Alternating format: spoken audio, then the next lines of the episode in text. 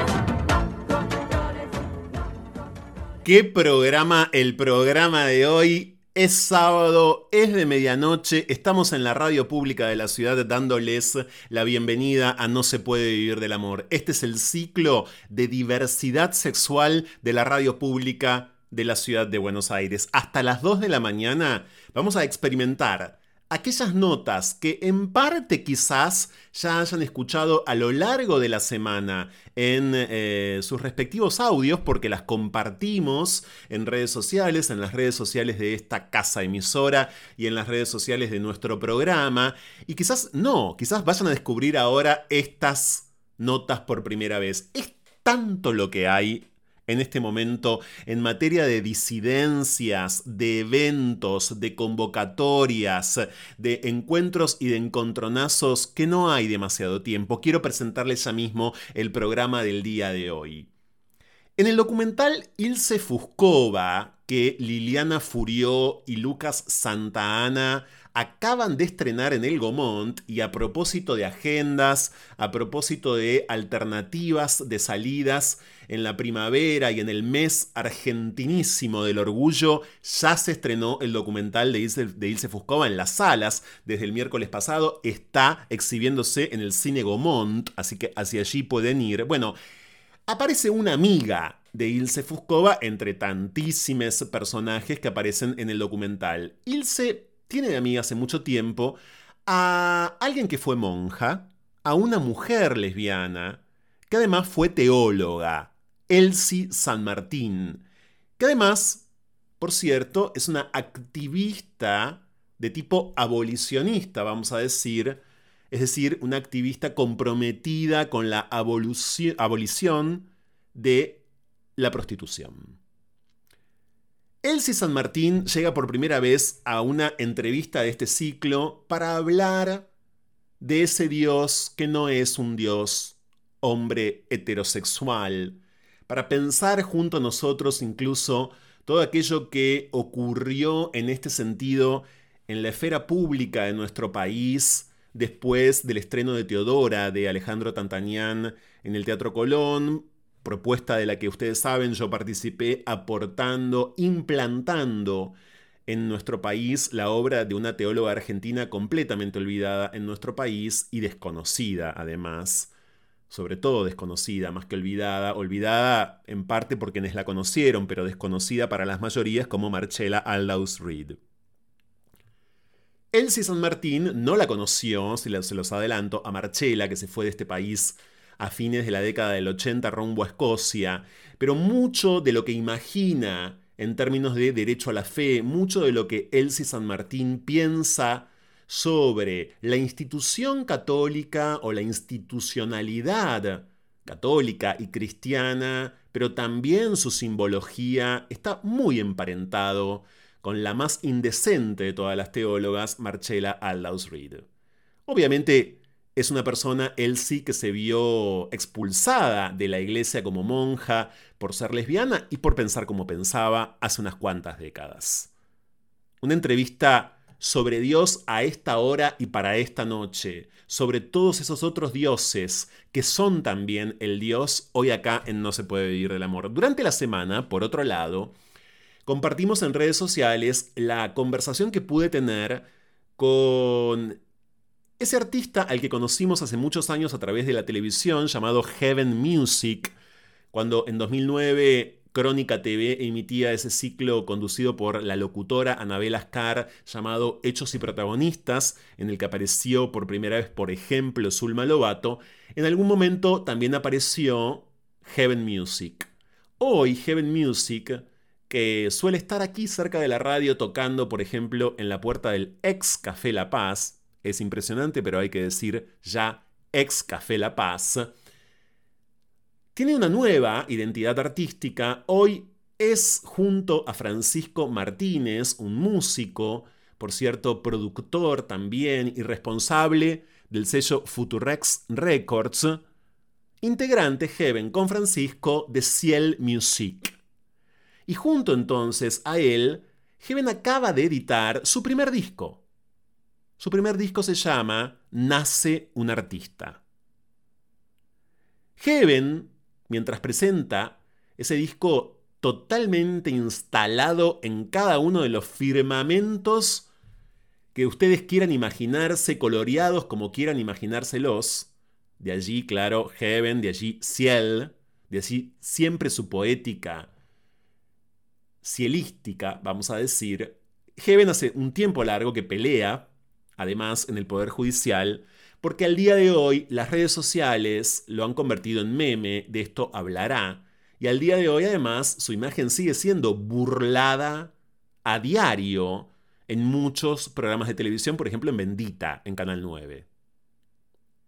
Heaven Music, hoy Ciel Music, presenta su disco y habla de esto y más a su manera, como siempre en nuestro ciclo, en No se puede vivir del amor. Y por supuesto, ya que el sábado pasado tuvimos columna de la agencia, no tuvimos columna de la agencia presente, estuvimos transmisión especial en vivo desde el after de la Marcha del Orgullo. Hoy vuelve Agencia Presentes. Por cierto, con muchas noticias vinculadas al después de la Marcha del Orgullo, ¿eh? respecto de la Argentina y algunas otras noticias con Ana Fornaro, una de las editoras de agenciapresentes.org, eh, del resto del mundo, sobre todo de Hispanoamérica.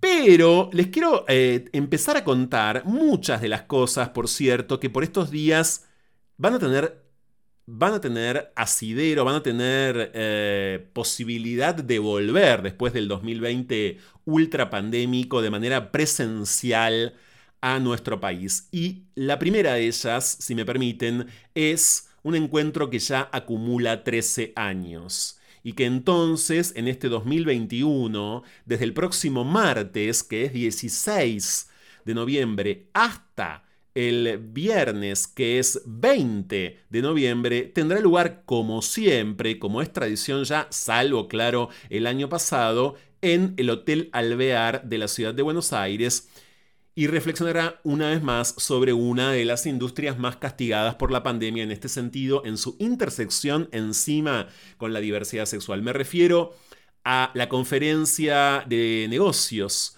de turismo, además LGBT, conocida como G Network 360. Es la decimotercera edición de este eventazo que reúne, que agrupa a un sinnúmero de especialistas del turismo, de las empresas, del comercio, de los emprendimientos, de los proyectos LGBTIQ de la Argentina y de otras partes del mundo en conferencias gratuitas a lo largo de toda la semana a las que obviamente sí hay que inscribirse previamente. Miren, si ustedes van a gnetwork360.com, van a rápidamente dar con la manera de inscribirse. También, obviamente, el evento tiene un montón de redes sociales. Está en Twitter y está en Instagram como G, con la G, ¿no? Como G Network 360. Obviamente, este evento es organizado, como muy probablemente ustedes ya sepan y les haya quedado clarísimo, por la Cámara de Comercio y Turismo LGBT de la Argentina presidida por Pablo de Luca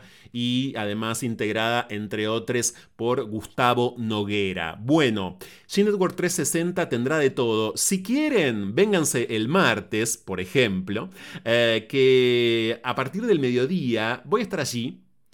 Por un lado, conversando con Victoria Antola. Victoria Antola es una persona a la que yo quiero muchísimo.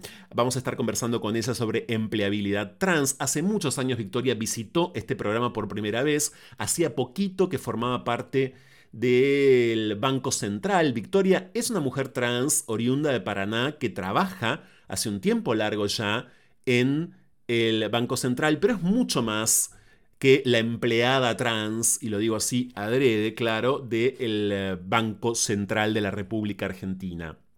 Está por presentar su primer libro, llamado Trankenstein, que es producto de eh, su maestría en género que hizo en la UNTREF.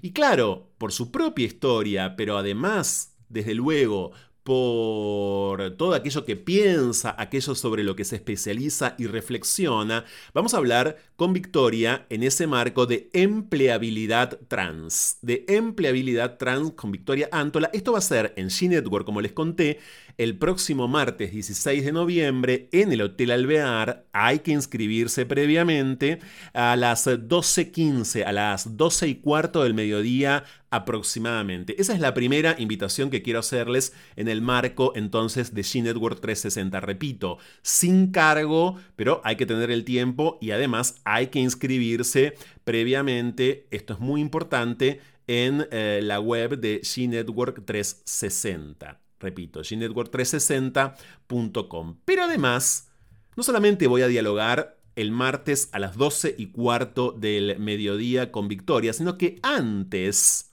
voy a tener la posibilidad de entrevistar en el escenario del evento a Agustín Barleta, que es un activista trans, creador de contenido para redes sociales y sobre todo creador de una cuenta de Instagram en la que como hombre trans, entre otras peripecias, Agustín Barleta cuenta su paternidad, ¿no? Narra puntillosamente como creador de contenido esa paternidad trans.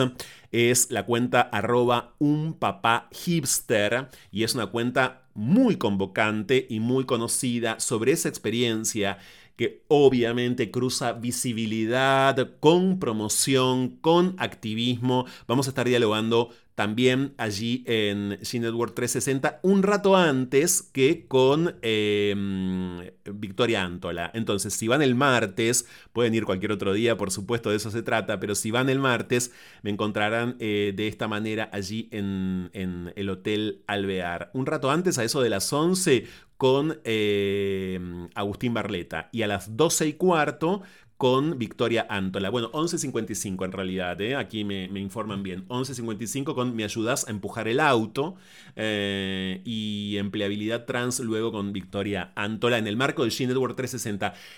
Insisto, muchos eh, responsables de áreas empresariales vinculadas a la diversidad, muchos activistas, muchos referentes a lo largo de cuatro días, martes, miércoles, jueves y viernes, en la decimotercera edición de G Network 360, gnetwork360.com. Eso es lo primero que quería contarles en la apertura del programa de hoy. Y ahora sí, no tengo demasiado tiempo, el tiempo no sobra, vamos ya mismo a una interrupción Estamos sorteando en el programa de hoy un librazo que es una novedad editorial total, ni más ni menos que Furia Travesti, Diccionario de la T a la T de Marlene Boyard, con prólogo de Camila Sosa Villada y con epílogo de Liliana Viola, novedad editorial de Paidós, sello de Planeta, de este noviembre, de este mes del orgullo, de este travestón noviembre, en No se puede vivir del amor. En la cuenta de Instagram, que es arroba no se puede vivir del amor guion bajo, están todas las coordenadas para dar con eh, la manera de acceder al sorteo. Y en la despedida voy a indicar entonces quién es le ganadore. Elsie del Río, Heaven Music, la columna de Agencia Presentes, un montón de información y encima sorteamos Furia Travesti de Marlene Bayar. Ya volvemos. Intercambios a la deriva. Lo que va de la idea al ideal. Diálogos con cierta lógica y acaso desacatos. A la hora en que Buenos Aires parece agotarse. Fuego en la conversación Llega a No se puede vivir del amor. Cháchara. Palabra. Es lo único que tenemos.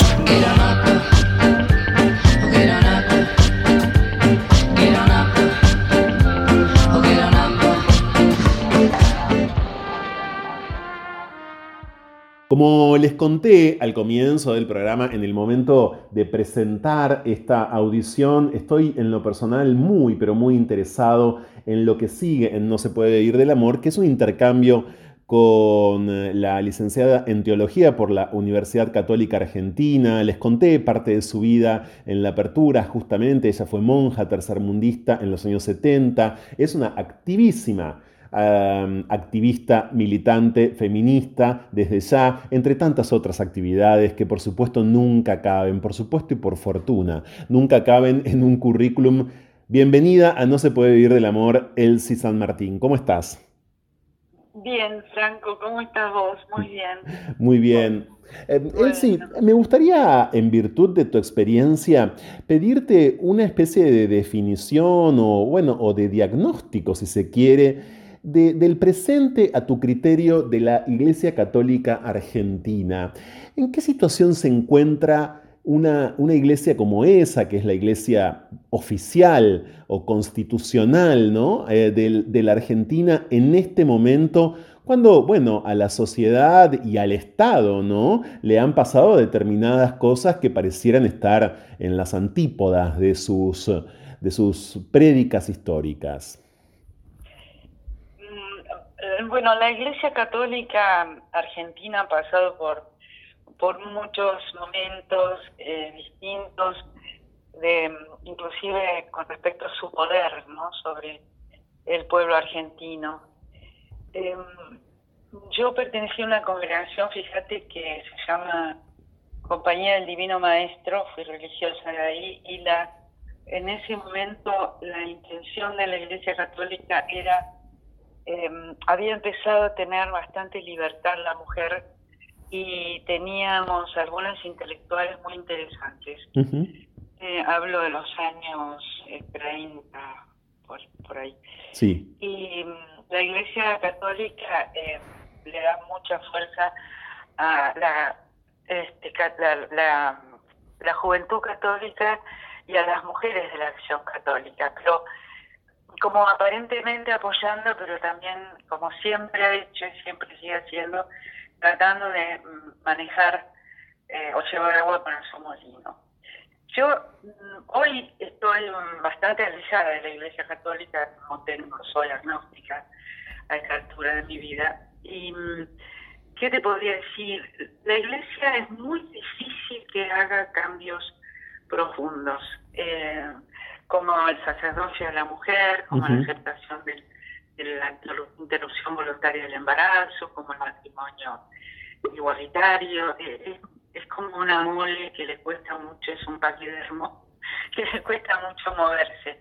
Pero debería decirte también que dentro de ella hay muchos em, sacerdotes, curas y monjas que tienen una mirada totalmente distinta, actualizada, eh, eh, comprensiva del momento que vive el pueblo, bueno, eh, no sé, se mantiene en, la jerarquía una, una cuestión muy conservadora, pero no es así en los miembros, este, bueno, menos en el pueblo de Dios, digamos, como nombró el concilio, pero también en, en sus sacerdotes hay mucha variedad y en las monjas más todavía, ¿no? mucha variedad, porque las hay muy de derecha, muy conservadoras, otras muy liberales, muy, metidas con la gente, en los barrios. O sea que no podemos hablar de una iglesia monolítica, tenemos que hablar de una iglesia jerárquica y después una cantidad de miembros de la iglesia con mucha variedad. No, sé si ahí apunta un poco. Sí, Sí, claro, respondés eh, y, mucho dando cuenta de esa variedad que a veces él sí queda muy neutralizada por la imagen de Bergoglio, ni hablar para los argentinos, ¿no? Que, bueno, cada vez que asoma, cada vez que habla o cada vez que omite, eh, obviamente en este país tiene muchísima incidencia todo lo que, repito, hace o no hace Jorge Bergoglio, el Papa Francisco. Y de esa variedad, bueno, da la sensación muchas veces de que Bergoglio se hace cargo y trata, a veces da esa sensación, ¿no? Y además, bueno, hay mucho escrito al respecto, claro, eh, y ese tratamiento de, de, todas maneras termina siendo aparentemente muy estéril en términos de cambios institucionales en la jerarquía fuertes. Sí, yo creo que Bergoglio en lo que más está ocupándose y que no está mal y por eso tiene tanta tanto rechazo de algunos sectores acá en, políticos, eh, eh, sobre todo de la justicia social, ¿no? Eh, creo que está hablando mucho de eso y eso es un bien. Bueno, pero no me puedo olvidar que que, ver, que Francisco Bergoglio y que nos persiguió muchísimo cuando fue la, la, la ley del aborto. Entonces, este, es una personalidad compleja, muy inteligente y, en esos niveles, Franco, yo te digo que ya una se pierde. ¿Cuáles son las, las, las, componendas, no las alianzas? Que, Se ven con Biden, hablan una hora y media, mm. este, no sé, no sé qué, qué decirte de lo que queda allí de esa iglesia de Jesús cuando caminó por la Galilea eh, con un par de sandalias y una túnica, en, cuando dijo el Hijo del Hombre no tiene dónde reclinar su cabeza, vos decís, ¿qué pasó? ¿Qué, se institucionalizó? Fundador, las, las teólogas feministas hablamos de esto, ¿no? De que Jesús fundó un movimiento, fue un fundador de un movimiento. Que ya después en el siglo III, en Roma, el emperador, bueno, la toma como, como la, las religiones del Estado y la hace una religión imperial y la institucionaliza y a partir de ahí ya eso, el mensaje de Jesús queda tan lejos, ¿no? De, de, todos nosotros. Tenemos que, que mirarlo leyendo y escuchando, como decía Monseñor, ay, se me fue como era el de Córdoba, el obispo que mataron, Monseñor Angelelli. Angelelli, sí. Una, una oreja en el pueblo y otra en el Evangelio, ¿no? Mm. Escuchar, escuchar todo esto y, y, yo a mí me da mucha pena que la iglesia, eh, bueno, la reforma de Lutero fue una un momento del siglo XVI donde la iglesia también católica apostólica romana tenía un momento de una decadencia impresionante ¿no? yo también tuve estuve también cursando algunas materias y algunas partes de mi carrera en la en la iglesia metódica en el ICD el Instituto Evangélico. Entonces bueno ahí este uno ve un poquito más la reforma de Lutero de Calvino te das cuenta que la iglesia, yo no sé, hay había un cura que era el Lucio, el doctor Lucio Gera, que era el decano de la Facultad de Teología por varias épocas en, de la UCA, yo me formé en el seminario de Villa Devoto, ¿no? Sí. Y, él decía, bueno, Lucio, ¿cómo sigue la iglesia todo el tiempo? Siglos y siglos. Dice, bueno, porque el fundador está vivo. Mm. Bueno, él tenía esa fe, ¿viste? Yo admiro que tenía tanta fe, pero, pero bueno, yo. Eh. No puedo dejar de preguntarte, Elsie, precisamente por tu agnostismo. Hace minutos te definiste como una persona agnóstica y dijiste, a esta altura de mi vida, ¿es exactamente así? ¿Y qué significa esta altura de tu vida, independientemente, por supuesto, de la edad? ¿no? Quizás quizás estás intentando dar cuenta de otro proceso que está por encima de la edad o que está lejos de la edad. Eh, sí, Franco, en, mi recorrido eh, yo tuve mucha fe, por, eso fui monja, porque por, por convicción, por fe. y luego fui dándome cuenta que, mira, en el mismo estudio de la teología uno descubre que hay mucha leyenda, mucho mito, mucha mano del hombre que, que, hizo decir a la palabra de Dios, le hizo decir, o, impuso, por ejemplo, que, mm, que la Magdalena era prostituta. Eso no es una verdad histórica, pero para nada. te vas enterando de, de todo lo que mm, no te dicen, ¿no? porque esto te debate. Yo tenía un compañero que decía en la facultad de teología, decía, yo no sé qué pasa. Salimos de acá con el título bajo el brazo, nos olvidamos todo lo que estudiamos y vamos y le seguimos predicando. El pueblo lo mismo de siempre. ¿Entendés? Un poco un engaño, porque no se le dice la verdad al pueblo. No se dice este que no hubo un, un pueblo visionero en Egipto y que eh, la liberación todo, bueno, la liberación de unas tribus que andaban por ahí. Eh, cuando vas conociendo y además vas entrando más cada vez más en la institución y por supuesto llega una teóloga feminista de Estados Unidos que se llama Mary Hunt, la doctora Mary Hunt, y trae el feminismo desde la teología o la teología feminista, te diría yo en los años 80, 80 90, bueno, Y vos decís, bueno, todo esto eh, eh, se te hace un, un, un cortocircuito y decís, no, bueno, fe, yo tengo fe, pero no la fe de carbonero, como se decía hace mucho, esa fe que no piensa, que no, no, ¿viste? que no reflexiona, que no investiga. Cuando uno investiga un poco más, este, Y bueno, Mm. podés creer, pero no creo en el cuentito, ¿no? Esto es lo que muchas veces decimos. No, de hecho, No. buena parte de tu obra eh, eh, tiene que ver precisamente con desestructurar ese cuentito, esos cuentitos, ¿no? Por cierto, te referías, Elsie, a la figura de María Magdalena, que grosso modo podemos decir que la teología institucionalizada siempre la planteó como una prostituta, sobre todo porque oposicionalmente era muy funcional a la Virgen, como Virgen justamente, ¿no? Virgen que supiste definir hace un tiempo como una mujer esclava siempre, al día de hoy. Esa es la imagen eh, de la Virgen para la Iglesia Católica. Sí, claro. Cuando la Virgen en Lucas capítulo 2 creo dice un- una especie de alegato poema donde expresa todo lo revolucionario del cristianismo y vos decís, ¿qué es esto de María?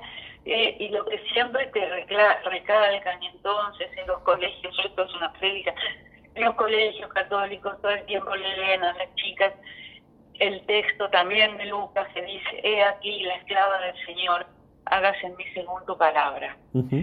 Por favor, paremos con esto, porque no, no, puede- no podemos seguir predicando a la mujer como esclava, ¿no?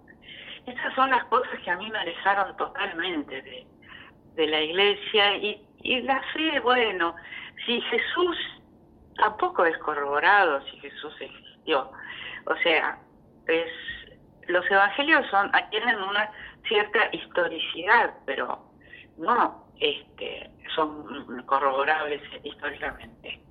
Hay una noticia de Flavio Josefo, por allá lejísimo, que dice que hubo alguien que, que predicó, que anduvo, que se llamaba, ni siquiera dice Jesús, dice José, no sé, otro nombre, no me acuerdo.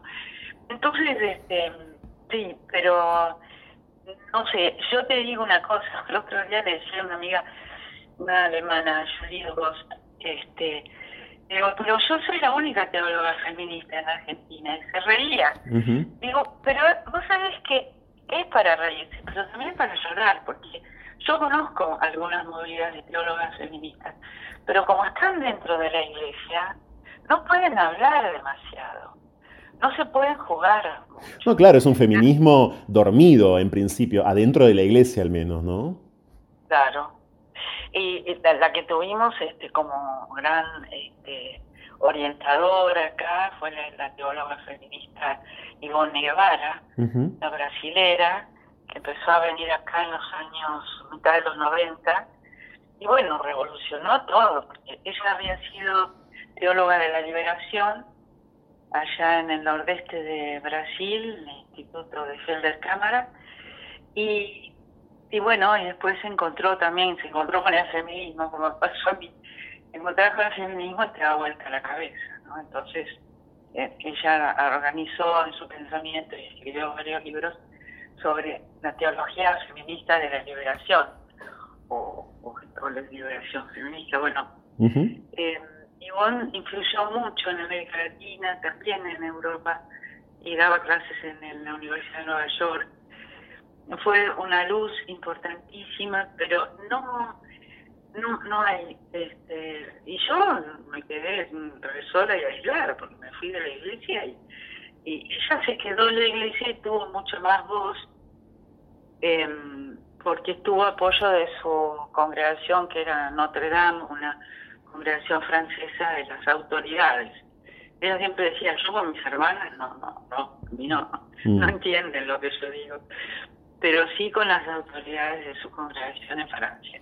Estamos en diálogo con Elsie San Martín por si ustedes acaban de sumarse a No se puede vivir del amor, teóloga, feminista, que entre otras definiciones acaba de compartir con nosotros la siguiente, soy la única teóloga feminista argentina. Esto al día de hoy, Elsie, es así, efectivamente, quizás, bueno, haya algunas que no conocemos porque todavía están muy agazapadas, pero desde un punto de vista público, quiero decir, reconocido, evidente y autoproclamado, sos la única.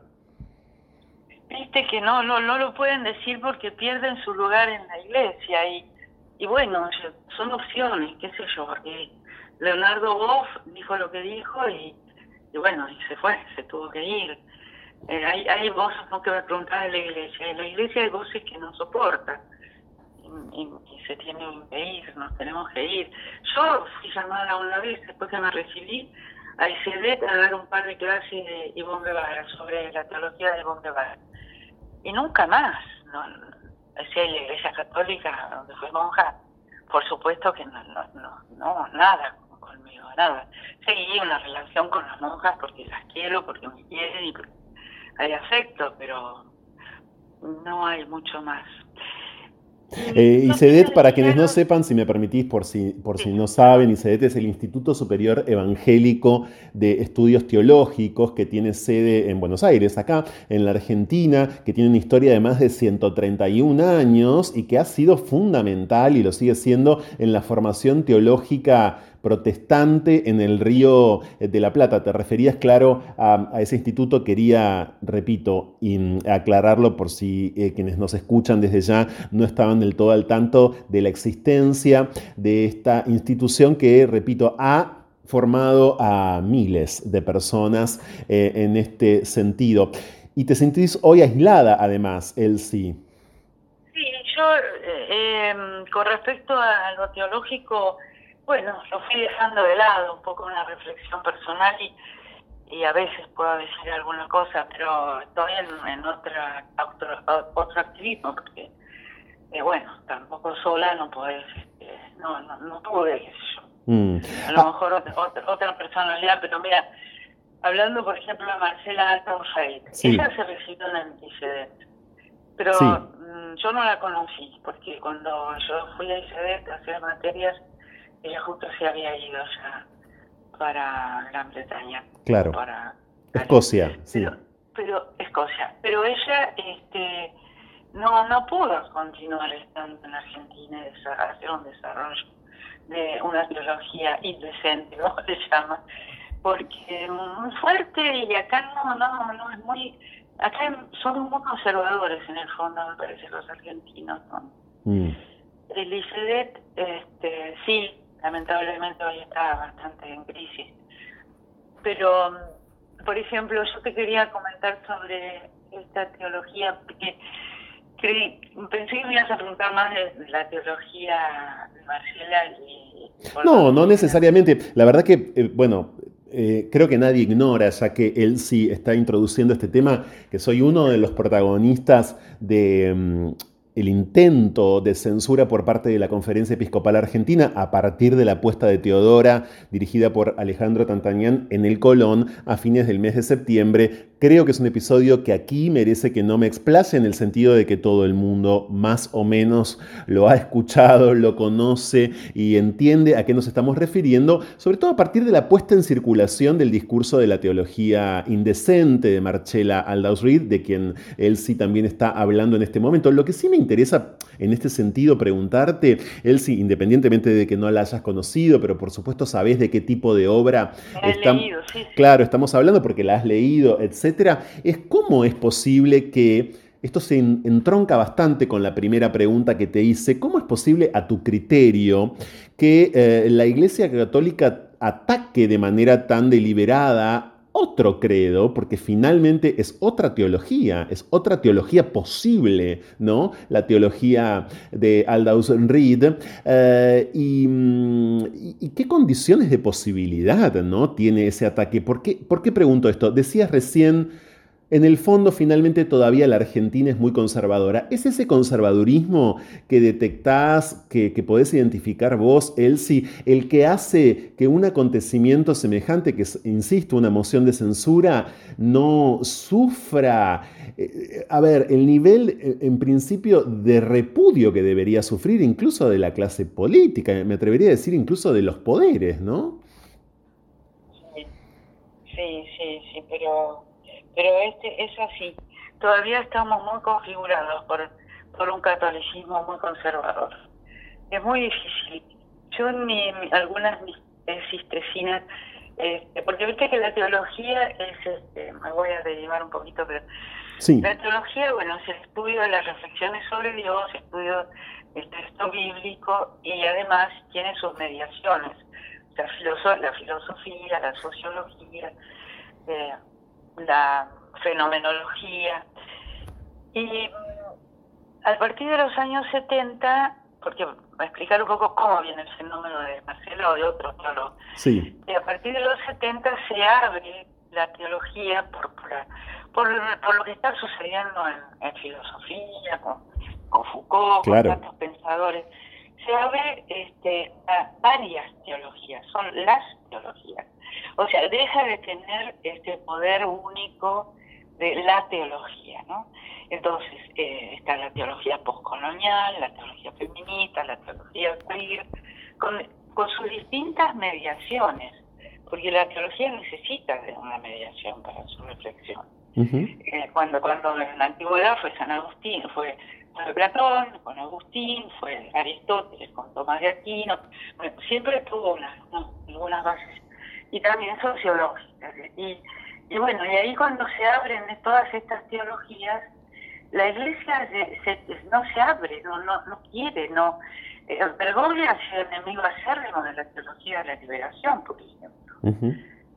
Y, y bueno, y hay un pueblo que lo sigue, sigue este pensamiento, aunque no está de acuerdo, vos fíjate qué contradicción, qué dilema.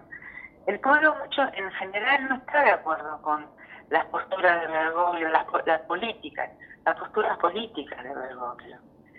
¿No? La, la- derecha, el pueblo, en eso, en eso no lo acompañan. Pero lo acompañan en, en todo esto, en la crítica a ese Dios que plantea, a ese Jesús que plantea Marcela. ¿no? Como, como un travesti, o podés decir que es una lesbiana, negra, madre soltera, o podés decir, que, qué sé yo, yo lo planteo a través, utilizo la teología física cuántica y hablo de un Dios eh, energía, Sí. que tiene su título en la Biblia como Dabar. Bueno, son distintas mediaciones, pero la Iglesia Católica, ¿viste? No, para dar un paso, ahora, lo extraño es que no se hayan levantado otras voces, ¿no? Ahora, hay un, yo escuché algunos comentarios y estoy de acuerdo que hay como un ataque a la mujer, porque a, Claudia Piñero se la atacó mucho con el libro Catedrales.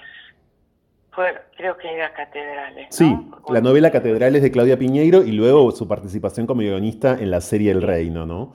como la serie del reino y después este Ma- Marcela con esta participación de ese texto no en Teodora es, es tremendo no no no no sé no sé cuál es la cabeza de los argentinos te digo la verdad Y me interesa y mucho, me interesa y mucho, Elsie, eh, es, eso que señalaste hace minutos también, y que en este programa a lo largo de su historia ha sido cuestionado, puesto en discusión, problematizado muchas veces, que tiene que ver justamente de existir con cierto bergoglianismo imperante hoy. Es decir, es muy acompañado muchas veces en, ante determinadas causas. Bergoglio es, y cierta, cierta parte de la Iglesia Católica hoy es una iglesia, bueno, eh, defensora de la situación de los inmigrantes, defensora, por supuesto, de la lucha contra el cambio climático, anticapitalista en muchos pronunciamientos, defensora de ideas vinculadas a la justicia social, etc., pero nunca jamás revisora de sus posiciones sexuales o sexogenéricas, si quieren que sea un poquito más específico, sexuales y sexogenéricas. Ah, ¿no? Esa escisión, ah, ¿cómo interpretarla? Porque yo, mientras te escucho, Elsie, también pienso en eh, que, bueno, finalmente el aborto, en virtud eh, de la larguísima lucha eh, de, las, sobre todo de las mujeres activistas en este sentido en la historia argentina, es ley en la Argentina hace un año. Se convirtió en ley hace casi un año ya. ¿Cómo es posible que nos haya pasado eso?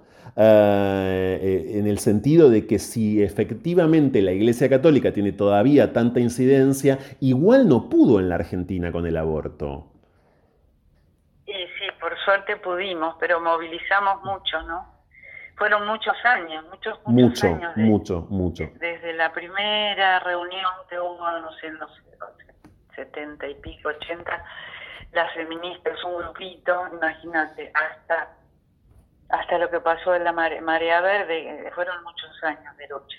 Sí. Eh, yo, a ver, espérate, que me dijiste... No, quiero decir que eh, frente... No, lo del sexo. Sí, los sexogenéricos. Yo creo que el, el tema sexual es el bastión más guardado por la Iglesia Católica. ¿Por qué? Porque es donde ella tuvo más poder y donde sigue teniendo poder. ¿Viste? Ahí eso lo tiene como... Entonces el aborto tiene que ver con la sexualidad, la, diversidad sexual, todo, todo es, eh, la temática sexual para la iglesia es como entregar el último bastión. Yo creo que se puede jugar por la justicia social, como decís vos y decimos, por muchas otras cosas, por los pobres, por pero ahí yo creo que em, ella ha tenido un gran poder, desde ahí ha podido manejar mucho, a muchos pueblos y a muchas sociedades con la cuestión este, sexual.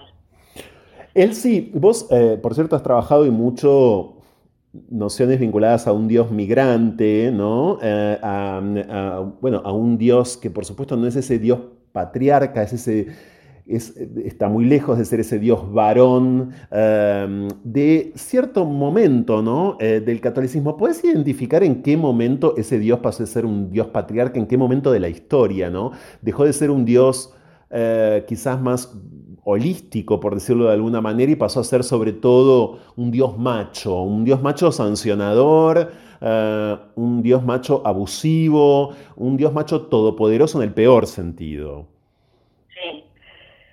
Bueno, en, la historia del pueblo de Israel eh, tenemos que buscar un poco ahí. Eh, hubo una lucha bastante importante en porque Yahvé eh, tenía una compañera, eran dos. Sí.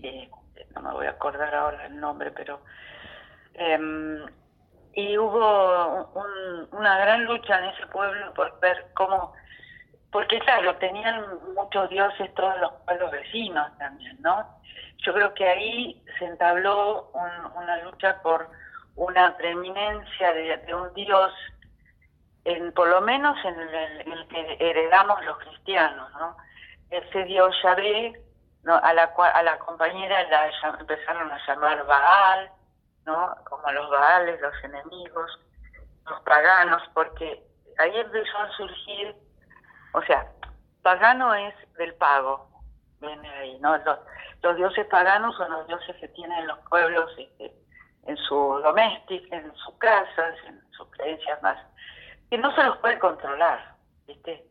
Porque esas creencias ni siquiera pudieron, a los incas pudieron controlarle que ponían sus huacas debajo de, los manteles para la misa. Este, siempre mantuvieron la creencia en la Pachamama soterrada, pero estuvo y después apareció de nuevo. Entonces, en Israel pasó algo. Yo creo que hubieron algunos que ganaron la partida, como siempre pasa, y pudieron instituir a Yahvé como el único Dios y el Todopoderoso y todo lo que dijiste. Y de ahí en más, em, esto pasa a, Cristo, a Jesús y al, cristianismo. No, no sé bien eh, otros, porque hay otras otros monoteísmos. Bueno, tenemos el, judaísmo, el cristianismo y tenemos también este, los, bueno, el budismo no es una religión, eh, Mahoma, pero las hay tres o cuatro religiones monoteístas. Yo creo que eso significa la condensación del poder, porque es mucho más fácil manejar a un pueblo que tenga una sola fe, un solo Señor, un solo bautismo, un solo ejército, un solo comandante, ¿viste? Por ahí, por ahí va mi pensamiento un poco. Algo mucho más manejable que cuando hay una diversidad de creencias y que no están reguladas y que podéis creer en cosas muy variadas me parece que hay en los poderosos siempre la intención de manejar así, por eso hacen del cristianismo una religión imperial, que no lo era, ¿no? Jesús no, no, justamente, no fue lo contrario al imperio romano. Eh, y a partir de este imperialismo sigue el patriarca todopoderoso, que ya este, está expresado en los salmos, si lo sabés, este poder impresionante, lo dice Dios de los ejércitos, horrible, espantoso, es, es, es complejo, ¿no? Sí. Complejo, habría que saber mucho de historia de la humanidad, pero pero hubo eso, en, en Israel hubo una preeminencia de una, dentro de una lucha de, las de las clases y surgió el, el Shabbat Todopoderoso. Elsie San Martín está en No se puede vivir del amor, teóloga, feminista. Hicimos referencia, Elsie, a las vírgenes, en oposición siempre a las putas. ¿Hasta dónde ese juego oposicional está vigente hoy en un momento histórico en el que, por ejemplo, en nuestro país, sobre todo en determinados ámbitos vinculados, claro, a los activismos, a los feminismos, la discusión sobre la prostitución es una discusión candente, es una discusión que crece y es una discusión no saldada, eh, por cierto. ¿Hasta dónde notás la incidencia de esa cultura de oposición virgen puta? Eh, yo creo que se mantiene bastante, ¿no? Como con este conservadurismo de- del, pueblo argentino, eh, todavía hay mucho machirulo, mu, mu- mucha este, desprecio por la mujer este, más liberal, más libre y, y se pretende, bueno, por eso tanto femicidio, porque la mujer ha empezado a pararse sobre sus dos pies y a tener autoestima y, y a, y a parar la violencia o pretender pararla. Yo estoy en un grupo que se llama Convocatoria Abolicionista Federal. Eh, somos abolicionistas Sí. y lo que nosotras sostenemos es que mm, las mujeres y las personas son prostituidas, no son prostitutas. No le damos una entidad a la persona como prostituta, sino que es prostituida. Cambiamos el eje. O sea, el que prostituye es el prostituyente. El, el eje de todo este sistema prostitucional o prostituyente es el consumidor de prostitución. Sobre él se monta todo.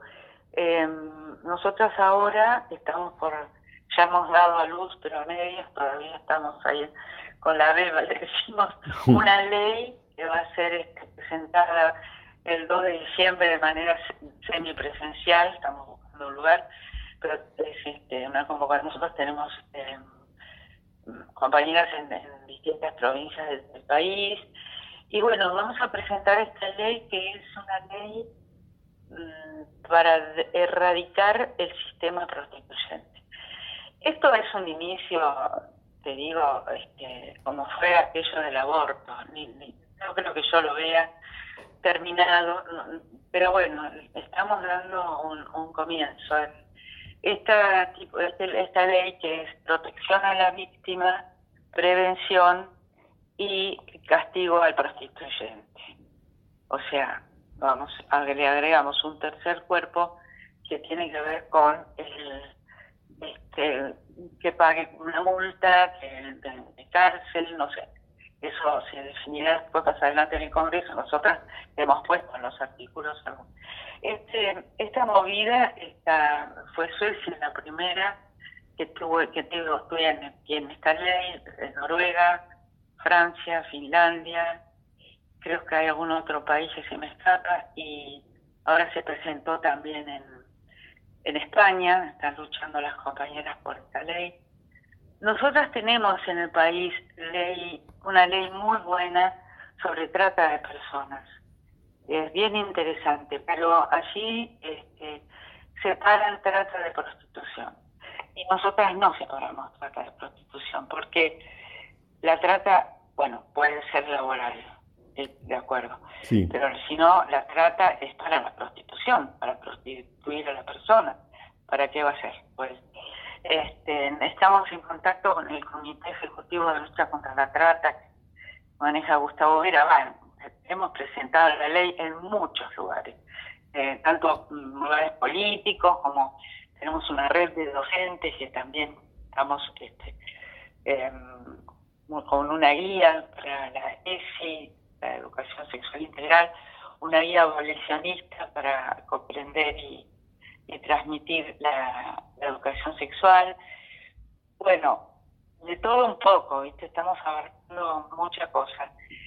Pero me parece que lo más importante, si te tengo que resumir, es que el, el intento de hace ya unos años estamos haciendo es cambiar el eje. Ya no, no es la puta la que se prostituye, la que, sino que es prostituida.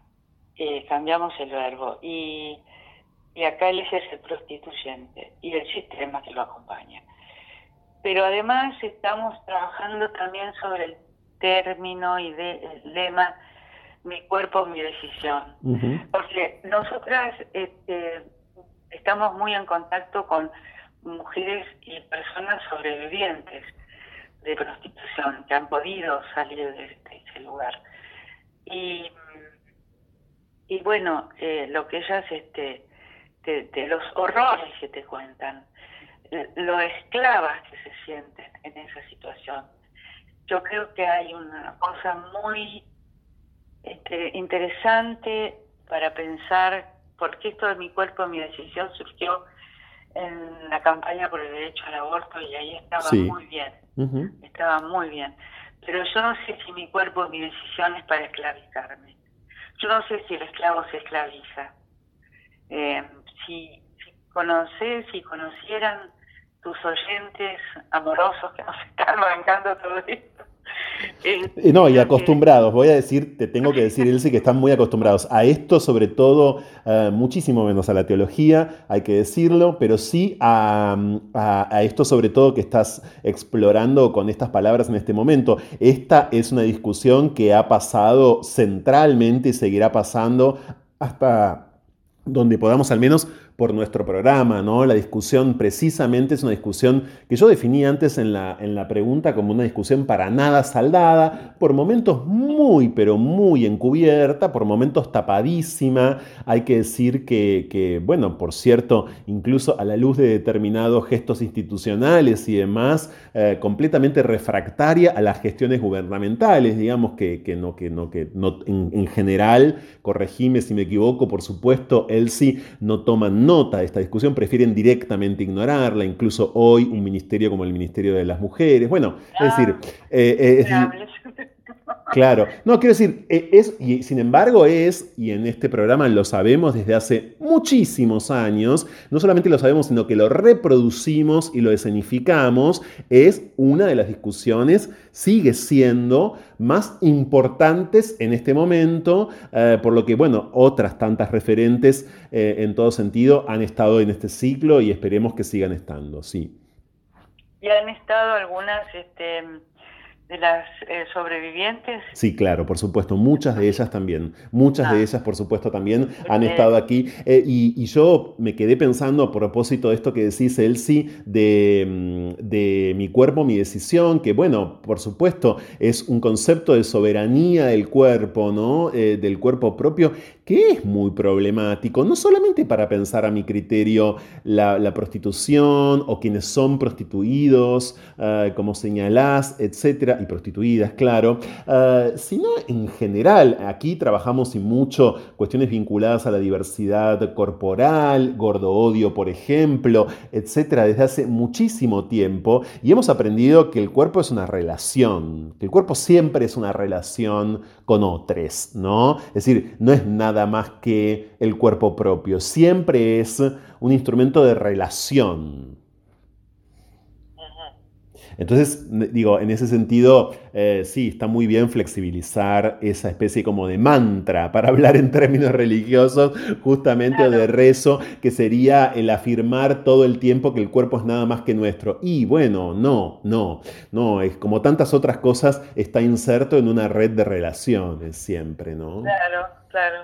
Yo siempre lo pienso y pienso mucho en esto de que es la de Paulo Freire, en este el, la libertad. ¿Para qué? O sea, la libertad como un bien y un fin en sí misma, o la libertad es un medio. Viste, eh, me parece que son cosas que a mí me interesa uh -huh. ir pensando, porque no, no es este que yo por ser libre todo, porque ahora se plantea mucho la libertad absoluta y total, hasta en política y no solo acá, en Sí, Europa y en todos lados, libre, soy libre, quiero ser libre, pero libre de que, ¿qué te oprime? ¿Qué, ¿A dónde vas con la libertad? ¿Para qué la querés? No sé, me parece que hay que preguntarse muchas cosas. También con respecto al cuerpo, ¿no? Esa libertad tan absoluta, pero me parece que hay también que tener ciertos cuidados con el cuerpo. No lo podemos... Este, sin lugar a dudas. somos el único, nos decía una teóloga, una, una feminista chilena, Margarita Pisano, es el único instrumento con el que tocamos la vida. Y me parece que es así. Entonces, eh, cuidemos ese cuerpo, ¿no? Cuando vos escuchás a las sobrevivientes, que cuando se cierra la- el cuarto del hotel, lo que les pasa ahí adentro con el prostituyente es un horror. Entonces, este, no sé, no sé, me parece que hay muchas cosas que reflexionar, hay un feminismo efervescente que tiene que bajar un poquito la espuma y ponerse a leer, hacer unos grupitos como hicimos tantas allá en los años 70, unos grupos de reflexión, de contar nuestras experiencias. Así surge el feminismo. ¿no? Y así deberían también hacer los, los machirulitos y ahí enfrentar culo en silla, a ver qué te pasa. No tengo ninguna duda de que eh, la necesidad, eh, yo diría, apabullante, ¿no? Eh, de- del tiempo presente tiene que ver con, con CIS, con el, con el estudio, con sentarse a estudiar en todo sentido. Eh, acá lo vemos, acá lo detectamos muchísimo. Elsie, yo te quiero agradecer por este largo rato con nosotros en este ciclo. Tenía muchísimas ganas de, de hablar con vos, de verdad, fue tu debut en No se puede vivir del amor, también el nuestro, escuchándote, experimentándote, te agradecemos infinitamente y ojalá en breve podamos volver a intercambiar eh, a algo de todo esto y más también. Franco, realmente sos, eh, sos amoroso, me, me sentí muy bien en la entrevista, eh, me, gustó poder decir, porque uno está a veces como amor- amordazada en ciertos temas, ¿no?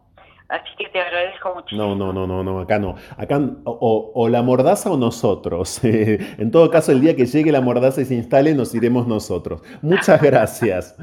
Gracias a vos y a todo tu equipo. Muchas gracias. Esto es No se puede vivir del amor. Esta es la radio pública de la ciudad de Buenos Aires. Ya volvemos. Lo mejor y lo peor, lo bueno y lo malo, lo bello y lo triste, lo mejor y lo peor, lo justo y lo injusto. Estas son las noticias diversas en Argentina y el mundo. Esta es la columna semanal de Presentes LGBT en No se puede vivir del amor.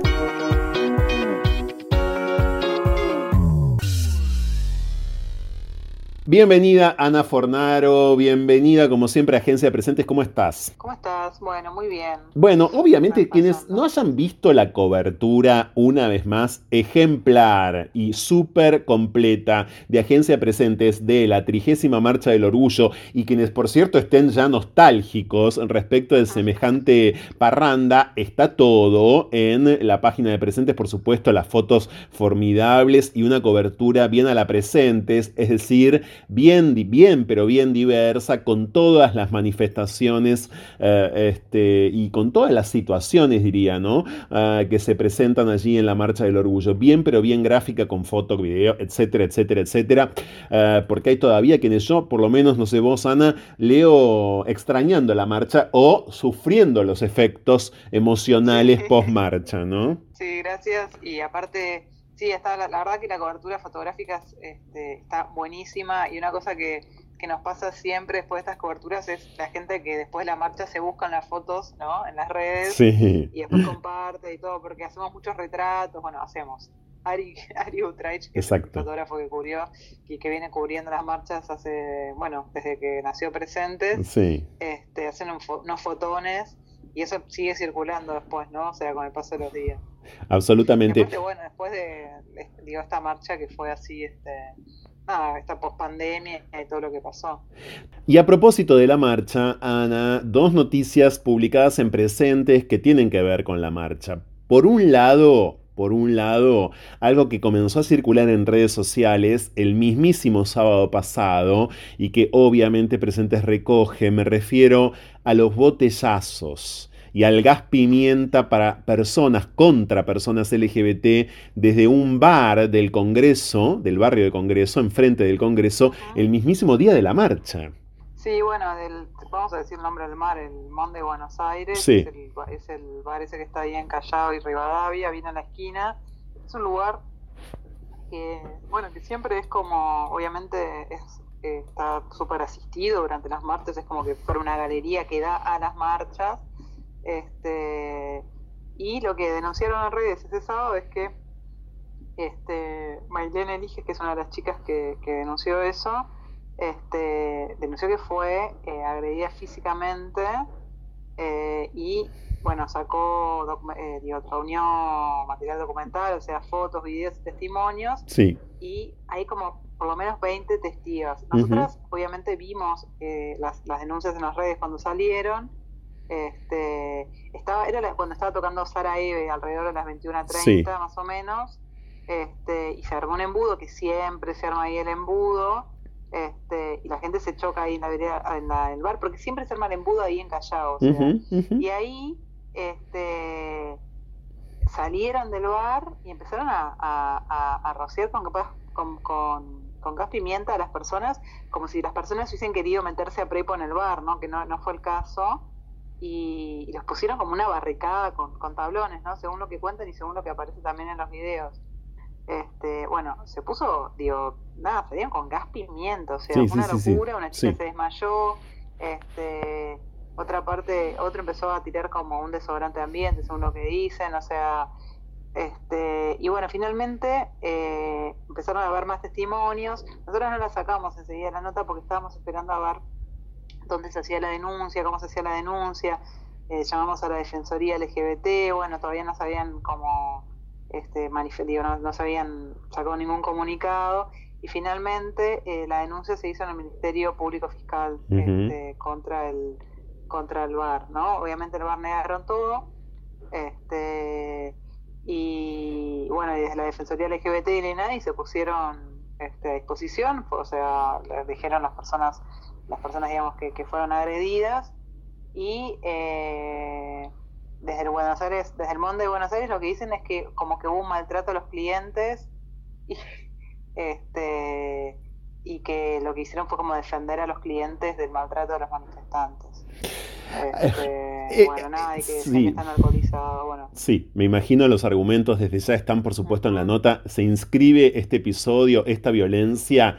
Estaba pensando, Ana, mientras te escuchaba, en tantísimos otros bares de la esquina, ¿no? Sí, Porque da la casualidad que siempre son bares de la esquina que en la última década en Buenos Aires, sí, bien digo, sobre todo en la última década en Buenos Aires han protagonizado, han sido artífices de violencias contra la población LGBTIQ semejantes a esta de Monday, porque pienso, claro, en el ataque lesbodiante de mm, la pizzería Kentucky en Corrientes y Sí, Billinghurst sí, hace unos cuantos años. Por supuesto, en la Biela, nadie se olvida eh, de aquel Sí. episodio en la Biela. Desde ya que en Academia de la Pizza, en Escalabrini Ortiz y Santa Fe. Bueno, eh, son, además de que suelen ser lugares, esto corre por mi cuenta, por supuesto, espantosos, eh, presentan la particularidad eh, de que son especialmente refractarios a las disidencias, ¿no? Y eso que hacen cursos, bueno, sabemos cómo funciona la ley antidiscriminatoria en la ciudad, bueno, luego llegan, hacen los cursos, etcétera, pero está- esto no para, no cesa. Sí, y aparte, eso realmente se podría hacer un mapeo, Sí. o sea, un mapa con los lugares y las discriminaciones, y aparte los argumentos son siempre los mismos, ¿no? Como que les violentes son los demás, que están defendiendo la propiedad del negocio.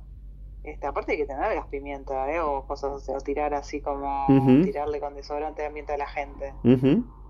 Yo qué sé. Eh, Eso por su- supuesto. dejar a la policía, si Sí, claro, podría ser patrimonio exclusivo de la represión policial y no eh, de los comerciantes. Por otro lado, señores, eh, tienen un bar que, bueno, va a correr severos riesgos comerciales y me permiten ahora cuando reabre el molino, esto hay que decirlo, ¿no? Eh, y estamos hablando de un sector castigadísimo también económicamente por la pandemia, el más castigado sin duda es el sector gastronómico, lo quiero decir porque si no después no va a faltar quien diga, bueno, pero ¿qué estás diciendo? Nos estamos cagando de hambre. Lo sabemos, muy bien, somos plenamente conscientes de esto. Ahora, eh, de verdad, es ya como una especie de trabajo hacia el interior mismo del sindicato, ¿no? Un sindicato muy poderoso en la Argentina, el sindicato de hoteleros y gastronómicos, con una cantidad infernal de afiliados, bueno, con una red federal además eh, importante, etcétera. Otra noticia que tiene que ver con la marcha, Ana, y que está en presentes, es claro el aniversario, vamos a decir, de la desaparición de Tehuel de la Torre, porque su desaparición, ocurrida el 11 de marzo de este año, pareciera ya que ha pasado tanto tiempo, pero pasaron ocho meses de la desaparición de Tehuel, que estuvo completamente presente en la marcha de muchas maneras, ¿no? Impresionante, sí. Sí, la verdad es que fue de las reivindicaciones como más fuertes eh, en el sentido de las, personas, ¿no? Sí, de, sí. los carteles y de todo fue lo que más vimos todos, me parece.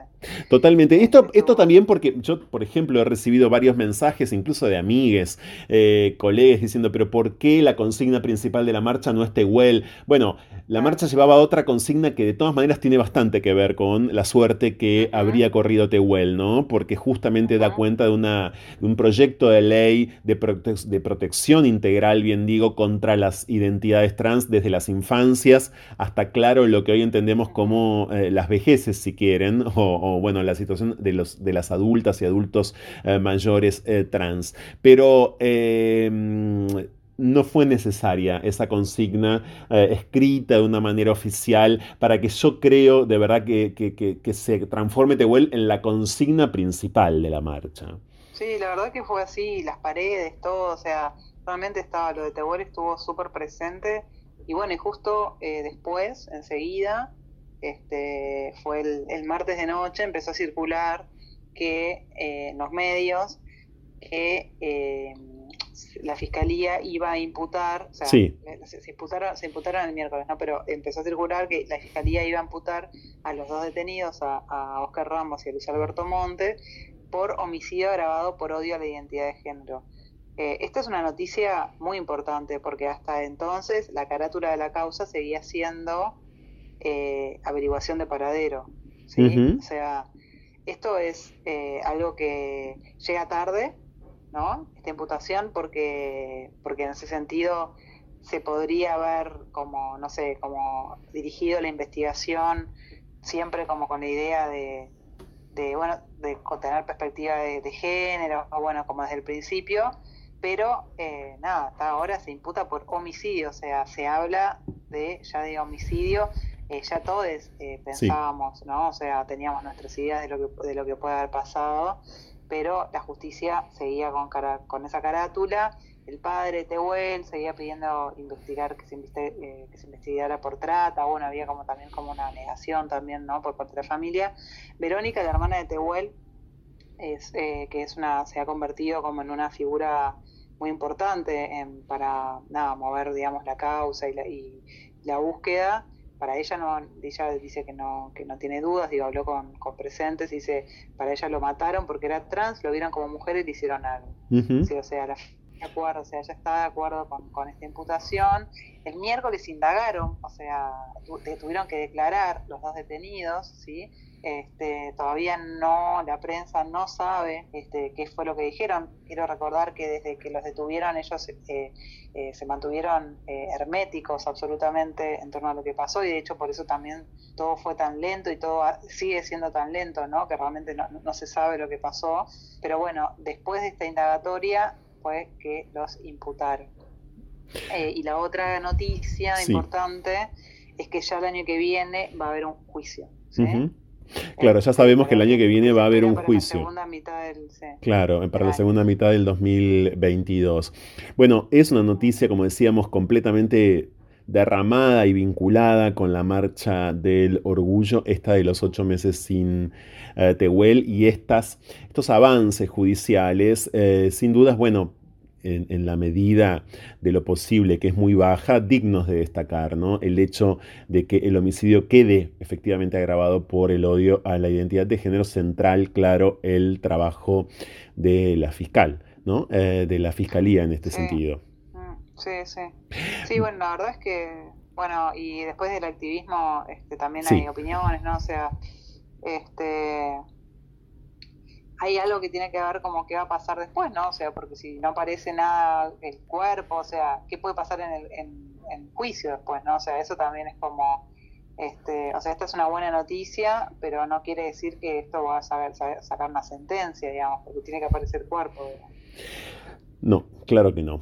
Bueno, hay otra noticia de Argentina en la que me gustaría dedicarme, es una noticia de las últimas horas, posiblemente incluso haya llegado a, bueno, no sé, a ciertos portales de deportes, etcétera, eh, y tiene que ver con Rosario Central. Si estamos hablando de fútbol, en No se puede vivir el amor, de fútbol masculino, de fútbol femenino hablamos mucho, estamos hablando de fútbol masculino y no gay eh, en este programa, porque Atlético, el Club Atlético Rosario Central es el primer club de la Argentina y de América Latina en tener cupo laboral travesti trans. Sí, y de hecho, al principio, esto fue el miércoles también, este, la noticia, y, y también eh, al principio pensábamos que era como para el equipo, ¿viste? O sea, como Claro, que para jugar. Y después no, para jugar, ¿no? Y después no, es, la, es todo, el- o sea, lo que es la empresa, digamos. Claro, sí. El equipo, el Sí, sí, sí, club, el club. que tiene su, su planta, su- sus empleados, todo, eh, va a tener cupo laboral trans y el 5%, que es, es muchísimo este, de la planta total del personal del club. Este, Sí, bueno, es, un- es mucho eh, más que lo que estipula la ley, tiene- ¿no? Es por cierto, es Sí, más de lo que sí, estipula sí. la ley, claro. Claro, sí, sí. Este, es más de lo que estipula la ley. Y bueno, y Rosario Central ya viene teniendo como, tiene una Secretaría de Género y Diversidad y ya viene como impulsando medidas in- a la- al interior de, este, del club este, y para visibilizar el tema de la diversidad sexual y, y eso. Así que bueno, nada, presentar el proyecto salió adentro de la, de la organización, del club, y la Secretaría de Género funciona desde 2018. Y ya desde Exactamente. 2019 este, hay- funcionan protocolos, digamos, se están moviendo, la verdad que se están moviendo. Este, y bueno, Bueno, y es interesante el impacto, ¿no? sí. Es interesante el impacto que esto pueda tener en toda la ecología del club, justamente, y de, y de- de un club importante del fútbol argentino, Claro. conocidísimo, que juega en primera, que luego tendrá, por supuesto, otras divisiones, etcétera. Eh, pero bueno, que haya tanta travesti allí, lo digo así a propósito, va a haber trans también y no binarias, eh, pero que tanta travesti lo va a modificar. Bueno, en Rosario hay, por cierto, una, primero y principal, una una disposición ¿no? del Consejo Deliberante eh, Sí, respecto del sí. cupo laboral hace mucho tiempo. Luego la provincia fue otra eh, de las primeras provincias que tuvo cupo laboral travesti trans antes Sí. de la ley nacional eh, finalmente sancionada hace algunos meses ¿no?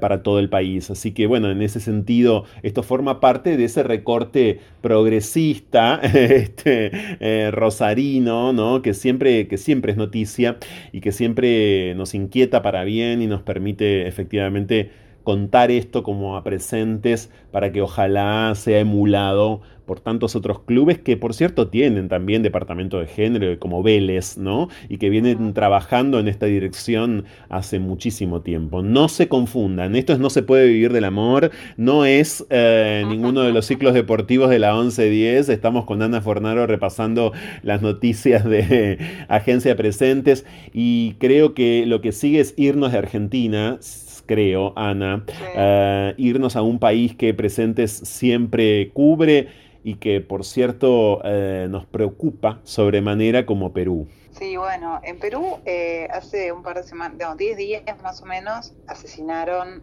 a un activista muy importante, VIH positivo, histórico, Pedro Pablo eh, Prada García, un defensor de los derechos humanos y de las personas viviendo con VIH de 68 años. Un crimen espantosísimo, eh, que, o sea, lo asesinaron con una amiga este, trans eh, que se apellida Guapaya Morales. Ellos trabajaban como dando asistencia a, a migrantes venezolanos, venían de una actividad este, y fueron estrangulados y los encontraron con signos de, de tortura en la casa eh, de, de ellos, ¿sí? O sea, y fue como realmente una noticia que dejó helado al activismo, porque aparte una persona, bueno, nada, muy comprometida, muy querida, activista realmente este, fue uno de los principales impulsores al acceso universal al tratamiento retroviral. Eh, en el año 2000 interpuso una demanda al Estado peruano, o sea, una persona realmente muy, muy, muy valiosa este, para, para Perú, para la defensa de los derechos humanos en Perú, y murió, eh, fue asesinado de una manera súper recontra mm. cruel y horriblemente injusta y que, o sea, nada, o sea, como una y esto fue el primero de noviembre, ¿sí? O sea, lo encontraron el cuerpo eh, de haber sido por la, por la noche del 31 de octubre. Eh, cuando estábamos por sacar esta, esta nota, ¿no? Porque eh, eh, se iban sumando otros crímenes de odio. Entonces estábamos, la periodista, ¿sí? Que es Siana Camacho, que es, además de ser periodista, es una activista trans, entonces está muy vinculada este, a todas las agrupaciones y el activismo de allá y tiene como muchos contactos, nos decía, nos decía bueno, esperen que ahora hubo este, otro, otro crimen más y era que habían asesinado a, un joven chef y activista que era bastante conocido, que se llama Rocky Gómez Sangama, que también fue el mismo primero de noviembre este, en el Callao, también estrangulado, golpeado, eh, le maniataron el cuerpo, este, bueno, entonces se sumó el crimen de, Rocky, ¿sí? Pero después, y los medios obviamente de comunicación este, hablaban de robos, bueno, porque es lo que hace la justicia, ¿no? La justicia en Perú tiene caratulado esto como homicidio simple y homicidio calificado, eh, pero y habla de, y la policía eh, habla de que el móvil fue el robo, ¿no? Como si fuera como si esos crímenes fueran realmente motivados por motivos de robo, que es lo que siempre pasa de lo que hablamos siempre, ¿no? Este, bueno, eh, pasaban los días, o sea, estábamos como por sacar esa nota, y después, eh, el 7 de noviembre, asesinaron a José Antonio Quintana Pacheco, que era un joven comunicador y TikToker, en un, en un departamento que rentaba en, ahí en Lima, ¿sí? Y al lado, o sea, al lado de la, del cuarto donde, donde encontraban el cuerpo de, José Antonio, eh, también está el cuerpo, o sea, un doble crimen de odio de Luis Alberto Coronado, de 32 años. Los dos asesinados de la misma manera, mm. estrangulados y con cortes. O sea, hubo cinco crímenes, al menos, ¿no? Que fueron reportados, cinco crímenes de odio en entre el 31 de octubre y el 7 de noviembre, o sea, en una semana. Claro. ¿Sí? Este, y todos con las eh, mismas características. En Perú. Perú, eh, insisto, es un, interrogante, es una alarma desde múltiples aristas y esta noticia perfectamente desplegada en Agencia Presentes no hace sino, bueno, aumentar, claro, esa preocupación. Insisto con esto, ¿no? Insisto con esto porque es un país del que en general no se habla eh, y, tampoco en materia de diversidad sexual por múltiples razones, eh, pero allí, allí está, ¿eh? en el centro de noticias que son noticia y que por suerte presentes las eleva a esa categoría. Ana, ¿algo más? Porque si no podemos despedirnos. no, les quiero recomendar para cerrar una, una nota que viene desde Honduras, que es un perfil de, Dylan Duarte, que es un médico trans que trabaja en la salud pública hondureña y que vale la pena. Es un chico de 30 años este, que hizo su, como que empezó su transición, bueno, se, animó, digamos, a, a, a empezar a transicionar cuando estaba estudiando en Cuba y después a la vuelta de Honduras empezó su transición mientras ella estaba trabajando en el hospital. Le pasaron muchas cosas eh, tristes y muchas cosas violentas, pero eh, ahí resiste y es importante porque eh, es un médico trans en la salud pública hondureña, ¿no? O sea, está realmente llevando una lucha titánica por los derechos de las personas de, su comunidad, pero también por otros, o sea, es como un activista desde el ámbito de la salud que sabemos que tan nefasto es en general para las personas travestis y trans. Entonces, les quiero recomendar ese perfil donde cuenta su historia y porque no es muy común, digamos, ver este tipo de historias. No, claro que no, por supuesto que no, y menos desde Honduras, de que hablamos también, ¿no? Todo el tiempo, cada vez que nos eh, topamos felizmente en este encuentro semanal con Agencia Presentes. Muchas gracias, Ana, te mando un abrazo fuerte. Muchas gracias a vos, chao. Ya volvemos. Intercambios a la deriva. Lo que va de la idea al ideal. Diálogos con cierta lógica y acaso desacatos. A la hora en que Buenos Aires parece agotarse. Fuego en la conversación. Llega a No se puede vivir del amor. Cháchara. Palabra. Es lo único que tenemos.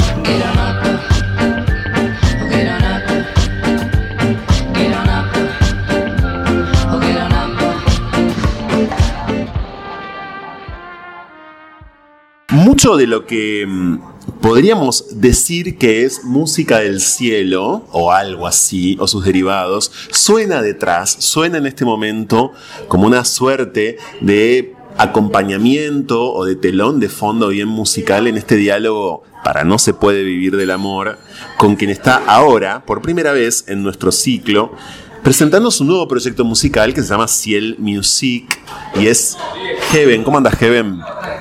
Ah, hola, ¿cómo estás? Mi nombre es Ciel Musiquet, antes conocido como Heaven Music. Soy un cantautor. Bueno, hace un año atrás escribí mis canciones y junto a Francisco Futures Record, que es totalmente un músico y compositor, hicimos junto la música y pudimos lograr este disco que hace un año y medio que lo terminamos. Me interesa tu. Me interesa tu cambio de identidad. Me interesa que me cuentes por qué cambiaste tu nombre. En el 2009 fui burlado una historia que me hicieron contar que no era cierto, entonces decidí cambiar el nombre. Si el música en francés significa música del cielo. Y eso es todo lo que tengo que decir. Es que vendieron una historia que no era verdad. Y lo único que quiero decir a todos los argentinos que no saben eh, la vida de un músico o de un artista que quería salir adelante, yo creo que no saben. La mayoría compraron lo que la televisión vendió. Actualmente no soy lo que la televisión vendió. Escribo las canciones en inglés y las traduzco y las canto. Quizás es un don poder escribir canciones. Yo creo que sí, pero nunca me dejaron avanzar en este país. Hoy estoy con Futures Record y creo que vamos a hacer algo este año y va a ser en en un recital en alguna parte. ¿Tu vínculo con el cielo de dónde surge antes que nada? Porque el cielo siempre estuvo presente en vos, ahora en inglés, como nos decías, hay mucho de celestial en tu música, hay un montón de sonido celestial a mi criterio en el disco, en Nace una estrella que acaba de salir. ¿Cómo definirías tu relación con el cielo? Casi en todas las generaciones que pasaron del rock o de los que somos músicos, siempre quieren la paz interior o buscan del cielo o buscan lo espiritual. Desde niño siempre busqué lo espiritual. ¿Y siempre miraste mucho el cielo? Había algo que yo no encontraba a mí mismo, era del otro lado.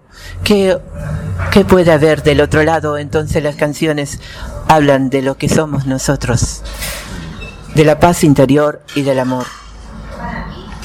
El proceso de, de, construcción de Nace una estrella del disco, perdón, Nace un artista, quise decir. El proceso de construcción de Nace un artista fue un, fue largo y, había dicho Nace una estrella, me parece que no en vano, porque está asociadísimo, creo, con, con parte de lo que vos contás y con parte de este universo del que dábamos cuenta respecto de, la, de la celestialidad sobre todo. Pero fue un proceso largo el de Nace un artista, muy largo. Trabajaron mucho tiempo junto a Francisco Martínez, ¿no?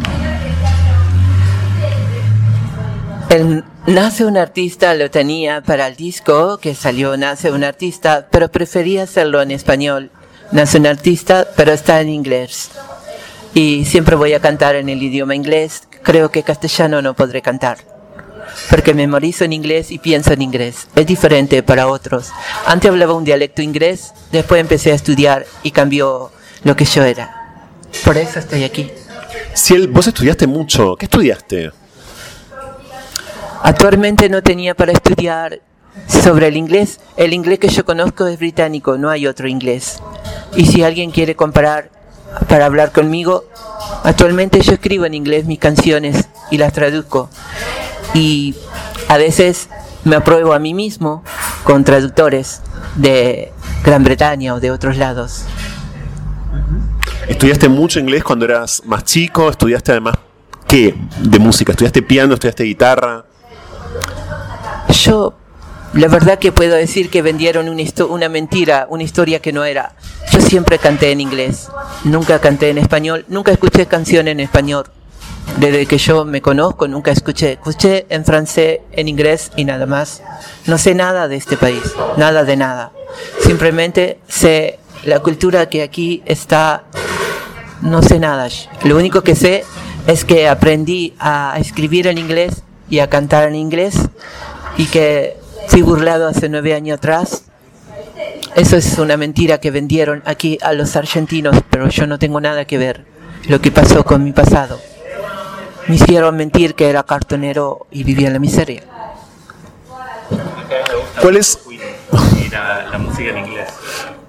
¿Cuál es entonces tu, tu verdad? Pero la de hoy, sin necesariamente volver al pasado. Ciel, ¿cuál es tu verdad hoy? ¿Cuál es tu situación hoy? Mi situación es que aquí tengo un grave problema en la sociedad que me apuntan con el dedo. Una historia que se vendió. Beto Casella y la producción me dejaron mal en el país. Por eso no pude surgir como músico y como escritor. Estoy en Sadaí por el derecho de autor. Pero culpa del programa del humor argentino que dicen tener, me afectó mucho porque nadie te contrata una vez que fuiste burlado por varios canales en este país. ¿Y cómo es tu vida hoy? Además de haber estado grabando tanto tiempo, nace un artista. ¿Cómo es un día hoy en tu vida, Ciel? Es difícil contar una historia que ya pasó en el pasado. Yo siempre estudié y avancé. Cuando vino la pandemia, todos estaban asustados. Yo comencé a estudiar porque tenía un teléfono y jamás tuve dinero para comprar una computadora. Pero, bueno, justo apareció Marcela, una periodista, y me dio un departamento para que yo estudie. Aprendí y luego me alejé. Y le di las gracias. Es todo. Y le hice una canción. Te daré un rayo de luz. I will give you a ray of light. Esa canción está dedicada a una periodista que se llama Marcela que te ayudó. Sí. Es que no tenía dinero y hice esa canción. ¿Y te fuiste del departamento que te prestó Marcela? Sí. ¿Y hoy dónde vivís, Ciel? No digo dónde vivo. Oh, pido disculpas. No, no, no, no pidas disculpas. La pregunta es, ¿estás bien o tenés o estás atravesando un momento eh, especial que quizás en ese sentido podemos usar en esta nota en términos de ayuda? Necesitas necesitas para vivir que además de poder seguir desarrollándote como artista. En realidad, yo le iba a decir a, a, mi músico estar conectado para ver si podemos hacer una cuenta para poder yo no salir siempre a cantar a las calles porque paso mucha mucha violencia, mucha ira porque me pelean en vez de escucharme algunos porque estuve en televisión y fui burlado. ¿Vivís situaciones de violencia en la calle? La misma policía va a molestarme, a veces se reúnen en grupo y me van a decir cosas feas. Cuando yo no tengo miedo, yo crecí con el miedo. Muchos policías fueron hace unos 10 días donde yo canto en el Café La Paz y mucha violencia hacia mí, pero yo estoy denunciando un caso. Pongo el cartel y canto con un parlante en las calles. Pero actualmente hay mucha violencia hacia mí y yo no soy culpable de lo que me pasó. En el cartel, entre otras cosas, Decís que Crónica TV te arruinó, te arruinó la vida. eh, bueno, por lo menos es un cartel que ha circulado hace un tiempo en redes sociales. Yo siento aquí, frente a vos, que estás muy reconstruido y que, por cierto, has podido, no sé si superar eso, si él, pero sí seguir adelante. Ah, es muy... No sé cómo explicarlo cuando comenzó lo que me pasó en la televisión de Ushuaia Río Grande. Fueron cosas muy feas estar con un cartel con nieve en las manos y días que no comía. Sí, sin dudas. ¿Cómo definirías tus canciones? Decías antes, Ciel, que tus canciones tienen mucho que ver hasta con la historia, ¿no? De, de- de grandes artistas, por ejemplo, Queen, con esas fugas, me atrevería a decir, con esos intentos de viajar a otros planos, de, de acceder a otras dimensiones. ¿Esa es la música que te interesa? ¿Ese es el universo que te interesa, un universo que no está en este mundo? Ah, el universo, no sé, yo soy gracias al sol y al aire y a la tierra y al, y al cielo. Nosotros los humanos no hemos evolucionado lo que teníamos que evolucionar en este tiempo, pero yo siempre estudiaba y quería saber mucho más de lo que yo sabía. Siempre quise estudiar y saber. Bueno, me tomé el tiempo de estudiar todo este tiempo. Nosotros los humanos retrocedemos en el tiempo en vez de avanzar. Latinoamérica. En cambio otros países son avanzados porque piensan. Este país es diferente a otros. Porque el metabolismo del, Centroamérica piensan diferente los latinos. El inglés, el alemán piensa en avanzar. En cambio el latino retrocede. ¿Por qué? Un suponer, Argentina no tiene moneda y muchos argentinos levantan la bandera. ¿Es cierto o mentira? La levantan, ¿verdad? Mira, en Inglaterra la reina Isabel dijo, todo inglés que camina a pie puede levantar la bandera, porque con una libra tú compras pan, leche y azúcar. Quiere decir que son instruidos, pero en Argentina no veo que se hayan instruido en nada. Simplemente llegan a un cargo y hacen lo que quieren, porque no tienen líderes. En cambio, en Inglaterra, la reina Isabel dijo, todo inglés que camina a pie con una libra va a poder comprar tres productos esencial para sobrevivir. En cambio, en Argentina tienen el dólar, pero no sirve de nada. Un país que no tenga moneda no tiene país. Yo se los dije en Congreso, un país que no tiene moneda no es país. ¿Sabes tú qué significa? Significa que la corrupción te puede marcar, pero una vez que nace un país corrupto, muere corrupto, porque no tienen condiciones de pensar. En cambio, el inglés piensa diferente, piensa en avanzar, el alemán piensa en avanzar. Cinco o diez países que piensan en avanzar, menos el latino. El latino piensa cómo comer mañana o cómo trabajar. Pero los países que son de otro lugar no piensan como aquí. ¿Por qué la música? ¿Podrías también expresarte con la literatura o con la actuación o con las artes visuales? ¿Por qué la música? ¿Por qué te interesa la música? ¿Por qué elegís la música como medio de expresión? Ah, yo siempre canté de niño. Cantaba en inglés, aunque algunos no podían entender la letra, pero yo cantaba lo mismo. Lo importante es que la música cura el alma. Y si alguien hace música es porque todos venimos a hacer algo en esta vida. No creo que la vida te da cosas bonitas, pero tú tienes que poner tu esfuerzo como una voluntad propia. Un suponer, yo no tenía dinero para perfeccionarme en inglés. Y si una persona me regaló un celular, pude aprender más inglés y a perfeccionarme más. Yo no tenía los medios para aprender hace bastante tiempo. Y si hubiera tenido los medios, no estuviera en este país. ¿Dónde estarías? ¿En Inglaterra? ¿Por qué? En Inglaterra. Ya sé por me vas a responder ahora, estarían en Inglaterra porque la reina Isabel promete que con una libra cada persona va a poder comprar tres productos esenciales como me contabas. ¿Es solo por eso o porque además te interesan otras cosas de Inglaterra, de su cultura, ¿no? Sobre todo. Sin ofender a, a lo que yo estoy hablando, sin ofender, lo importante es avanzar. Nadie es profeta en su tierra, lo importante es avanzar. Avanzar significa que tú quieres llegar un poquito más alto. Los humanos mismos nosotros no hemos evolucionado lo que teníamos que evolucionar en este tiempo, ¿sí? Esta nueva generación y la que vendrá a veces te atrasan porque los gobiernos gobiernan para ellos y no gobiernan para el pueblo. Entonces tienen esa estructura. ¿Qué hubiera sido evolucionar? ¿A, a- a dónde, en todo caso, sentís si el que debería haber llegado el ser humano y no llegó todavía? ¿A qué estado? Eh, a ver, te hago una pregunta a ti.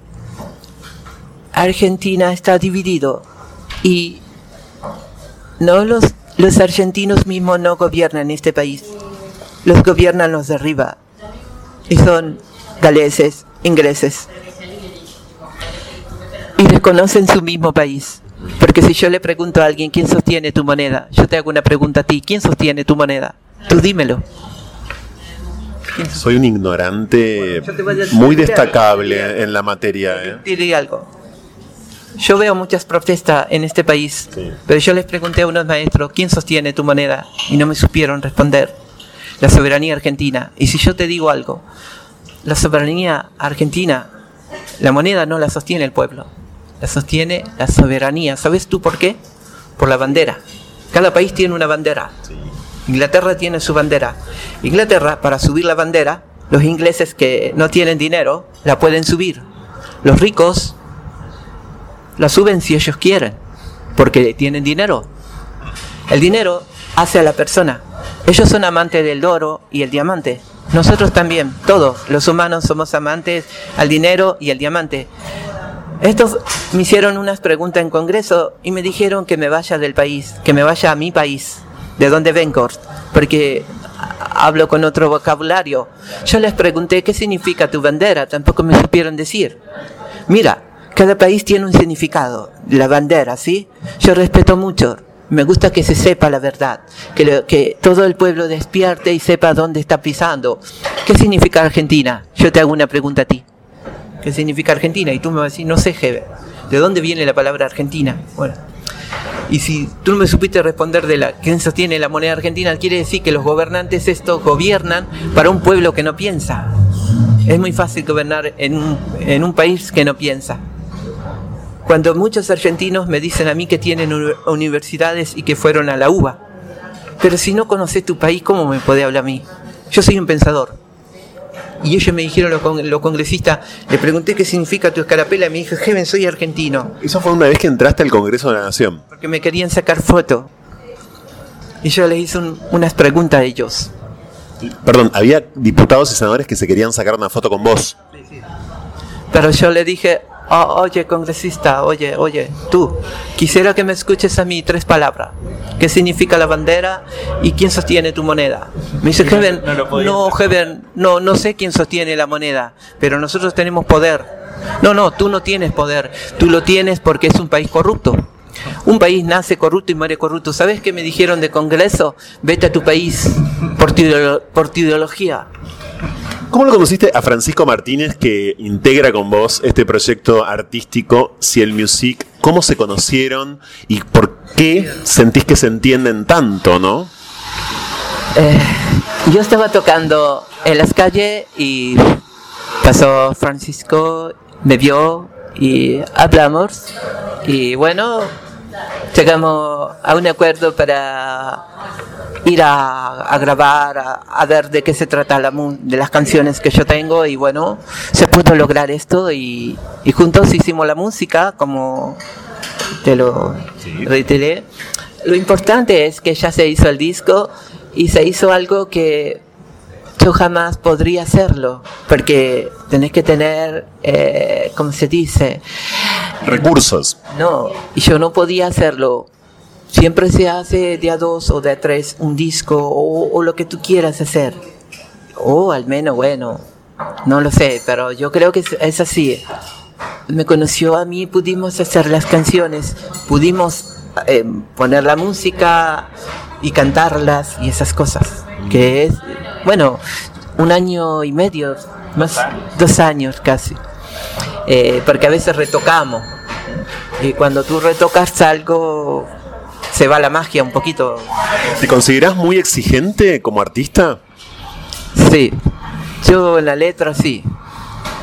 ¿En la letra y en la música también? También.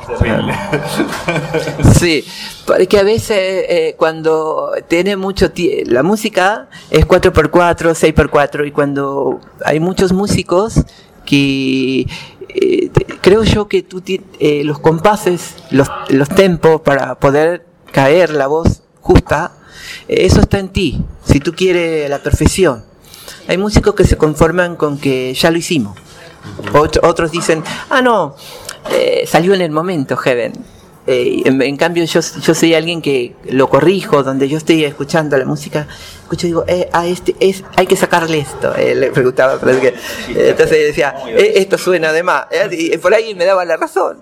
Por ahí me decía, Yo me- a veces me embroscaba porque había trabajado un montón, un montón en una base, y después Heaven venía y me decía, no, hay que cambiar esto, hay que cambiar esto, hay que-". y yo ya estaba recansado de que ya le habíamos retocado un montón.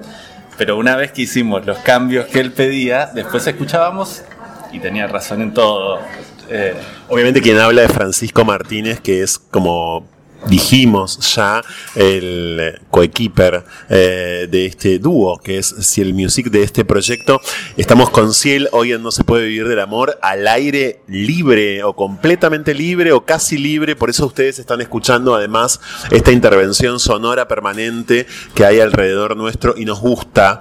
La pandemia ha flexibilizado mucho los audios. La pandemia también cambió el sonido del mundo, ¿no? A ver, la pandemia se trata de, bueno, comenzó en China y ¿qué puedo decir de esto? Es que aquí en Argentina no estuvo la pandemia, hubo un problema, que muchos metólogos salían a mentir que morían gente que hacía es- Este país, eso, to- eso que quedaron todos los presidentes de acuerdo a cada país para hacer daño colateral. ¿Qué significa el coronavirus? ¿Tú sabes qué significa? No, es un misterio que creo que la humanidad todavía intenta investigar, ¿no? Desde que comenzó la pandemia, yo nunca usé barbijo. Este barbijo es de mentira, el que yo tengo. Te lo muestro para que vea que ahora por estamos hablando es de mentira. ¿Y salías a- igual a la calle? Eh, Muchos policías me decían, está la pandemia. Yo le decía a ellos, este país no es nuclear. Yo le pregunté a ellos, ¿por qué? Porque no trabajan con uranio. ¿Tú sabes qué significa el uranio? No. El uranio se hace en bombas nucleares. Y también podés trabajar con la tecnología avanzada. Muchas personas, eh, por eso decía, están atrasados. Con el uranio, hay 10 países que mueven el uranio. Argentina es uno de los que mueve el uranio y lo regalan a otros países para hacer bombas nucleares. ¿Por qué motivo lo regalan? Porque Argentina es corrupto, nace corrupto y muere corrupto. El uranio lo tienen 10 países avanzado. El uranio se hace en bombas nucleares. En cambio Argentina tiene el aire puro. La pandemia no está en Argentina. Aquí está la corrupción. Para hacer temer miedo a un pueblo. Murieron 100.000, son 45 millones de argentinos, ¿verdad? ¿Es verdad o es mentira? Bueno, ¿por qué dicen que murieron 100.000 cuando la pandemia tendrían que morir 5 millones? Cuando es una pandemia real. Estoy hablando algo psicológico por el metabolismo humano. ¿Qué significa? Que nosotros, en vez de estar bien en la vida, estamos mal para hacerle daño al otro. Muchas personas me han dicho, me he contagiado del coronavirus y le he preguntado, el coronavirus no se trata de un contagio, se trata del toque humano. ¿Por qué todo el mundo te saluda tocando la mano o así? ¿Por qué? Porque Preventivamente. es un fraude. Yo te explico qué significa mentirle en la cara al mundo. Argentina no es tecnológico nuclear. Si alguien me lo dice, es imposible que sea. Yo no lo conozco como, porque si fuera tecnológico nuclear, Argentina sería potencia mundial, pero no es potencia mundial. China es potencia mundial, Corea del Sur es Corea, eh, Corea del Sur, y todos los orientales y otros países avanzados como Alemania, ellos sí son tecnológico nuclear, avanzado en la tecnología. Argentina no es avanzado en, en tecnología, no es tecnológico nuclear. Todo lo que tiene Argentina está disfrazado en una mentira que le venden a un pueblo. Pero yo soy un pensador. ¿Cómo tú me vas a vender una enfermedad a mí si yo soy un pensador? Ciel, ¿estás solo? ¿Cómo es tu vida? ¿Vivís solo? ¿Estás con alguien? ¿Novies, novias, novios? No. No vivo nada de lo que los humanos viven en esta tierra. Pueden haber humanos que no se relacionen con humanos. Bueno, yo soy uno de ellos. ¿Con quiénes sí te relacionas? ¿O con nada? ¿O con y nadie? Yo me relaciono con mi música, con mis canciones. Con tus Eh, amigos. ¿Ah? Y con tus amigos. Sí, así como me conoció de la música, porque yo no suelo hablar con nadie. Ah, Yo no hablo con nadie en la calle. Eh, eh, Actualmente les hablo en francés para que no me hablen donde canto. Para que no te interrumpan. Y a todas las personas que están ahí donde yo canto, a las mayorías le hablo en francés para que no me hagan preguntas. ¿Cuántas lenguas hablas? Además de español e inglés, ¿hablas francés?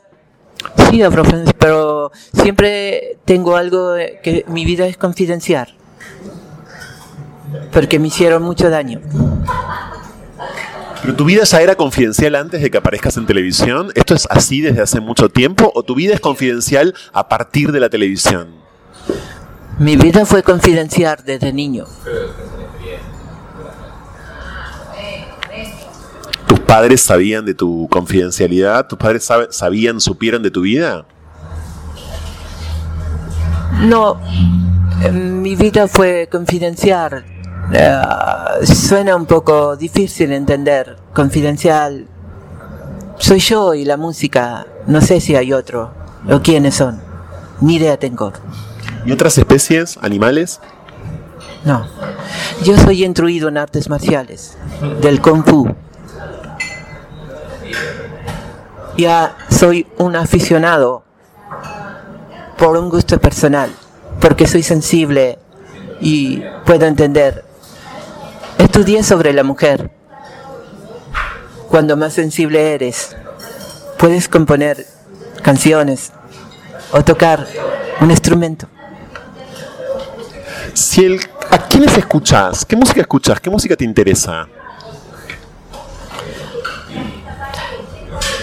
No los llamamos por nombre a las bandas de rock de Francia o a lo lírico. Escucho, ahora bueno, estoy escuchando un poco a Dimash, que es un chino que avanzó mucho, es lírico, un cantante de ópera que superó a todas las voces del mundo. Eh, Se llama Dimash, lo pueden buscar. Actualmente hace cinco voces diferentes. Todos podemos tener y despertar con un aura diferente a todos los humanos. No todos los humanos tenemos que ser igual.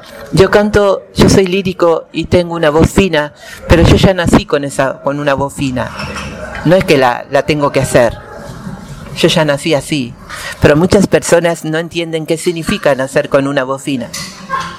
Porque aquí está el machismo. Si tú hablas con una voz gruesa y sos un, so- sos un soldado, y si hablas con voz fina, sos no sos nada. Sos alguien afeminado. Supongo que te deben haber dicho afeminado muchas veces, ¿no? Sí, me han insultado. Pero yo les dije, ustedes tienen que aprender otras culturas, abrirse más a otros países como Francia, Rusia, Alemania, Escocia, Inglaterra y Estados Unidos. ¿Cuáles son tus proyectos inmediatos? ¿Estás en plena presentación de Nace un Artista? Ya está subido a todas las plataformas, de hecho está en Spotify, está en YouTube, está por todos lados, lo estamos compartiendo por supuesto en el eh, programa y está sonando tu música hoy además. Pero, mm, ¿qué te gustaría hacer, además de que ya hiciste junto a Francisco el videoclip? ¿Cuáles se- serían por lo menos tus próximos pasos ideales. Solo hacer un recital y que se pueda decir que la vida de Heaven Music, lo que vieron las gente o lo que vio el país no era cierto. Hacer algo que todos piensen o que todo lo que hayan pensado no fue cierto. Poder mostrarme y decir que vine a hacer algo a esta vida. Todos venimos a dar algo, pero hay otros que no te dejan. A mí no me dejaron. Muchas gracias, Ciel. Muchas gracias por este diálogo conmigo. Gracias por haber elegido No se puede vivir del amor. Y por supuesto vamos a seguir disfrutando de tu música como empecé a disfrutarla yo cuando Francisco Martínez, tu co-keeper, me pasó tu disco. Disco que automáticamente absorbí y en parte gracias a que ya había escuchado tus melodías alguna vez en la clase Florida. Muchas gracias. No, gracias a ti y también uh, gracias a Francisco, a Sony, a ellos que me que ahora sé que puedo hacer esto y antes era que no, porque siempre necesitas. Bueno, hoy estoy uh, muy contento de poder hacer esto y terminarlo. Así que pronto eh, ojalá se pueda hacer un recital y que me puedan convocar. Eso sería bárbaro que nos puedan convocar como grupo musical. Y ojalá, ojalá desde este ciclo lo materialicemos, lo hagamos posible. Tengo la sensación de que quizás sí. Muchas gracias.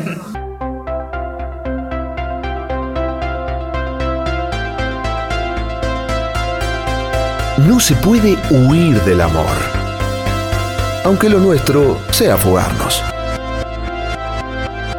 Ya volvemos. El Museo Nacional más alto, sí, sí, el más alto y el más al norte, el ubicado más al norte de la Argentina es el Museo Nacional Terry. Está en Tilcara, es el lugar formidable, absolutamente irreductible de la provincia de Jujuy y está presentando en estos días una nueva edición, el Museo Nacional Terry, del Festival por la Diversidad Encuentros Mágicos, que está buenísimo. Qué ganas de estar ahí. Muchas gracias, Juan Castelo, por ponerte en contacto y contarme que, entre otros, Susy Shock, entre otros, justamente Marlene Bayar, de quien estamos sorteando y en minutos voy a contar quién se lo ganó, su último libro en el día de hoy, Furia Travesti. Bueno, del 18 que es el em, jueves. Al 20 de noviembre en Tilcara, si andan cerca, si están en Salta, por ejemplo, eh, o en Jujuy, vayan, háganme caso a encuentros mágicos.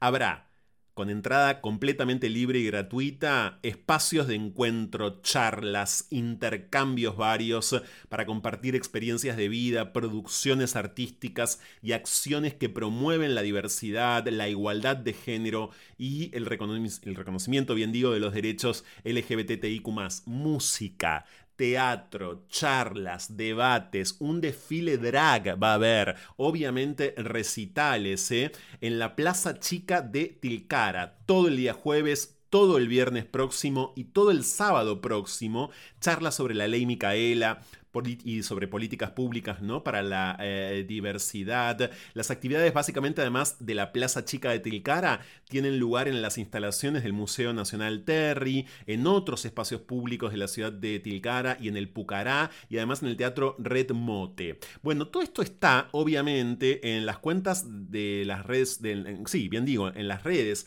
del Museo Nacional, por ejemplo en Instagram arroba Museo Nacional Terry y el programa completo además en museoterry.cultura.gov.ar. O sea, ponen Museo Nacional Terry en un buscador y ahí le, le van a ir rápidamente al programa completo. También va a estar Alba Rueda, que es subsecretaria del Ministerio de Géneros mujeres y diversidad de la nación, del área obviamente de diversidad sexual. Bueno, y otro montón, por cierto, de figuras a reconocer o a conocer. Y además, encima, talleres para niñes, ¿eh? talleres para niñes en este festivalazo Encuentros Mágicos de Tilcara. Muchas gracias de vuelta a Juan Castelo y qué ganas ¿eh? de estar allí en Tilcara disfrutando esto. Imagínense Hace poco entrevistamos, ustedes quizás lo recuerden, en nuestro ciclo a, Bartolina Chicha, bien digo, que vive allí en Tilcara, que es Jujeñe, por supuesto. Bueno, Así como Bartolina, hay eh, expresiones drag muy inquietantes, buenísimas. Y yo de solo pensar en ese desfile,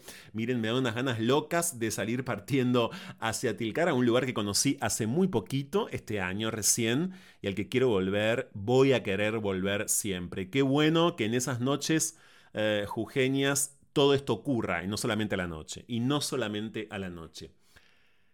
Vamos a dar a conocer al ganador de Furia Travesti, el eh, librazo de Marlene Bayard, diccionario eh, travesti de la T a la T, ¿no? Diccionario de la T a la T es el subtítulo de Furia Travesti de Marlene Bayard había que, miren, seguir la cuenta de Instagram de nuestro programa. Si no le daban follow, si no las empezaban a seguir, no accedían al sorteo. Esto quiero que quede clarísimo.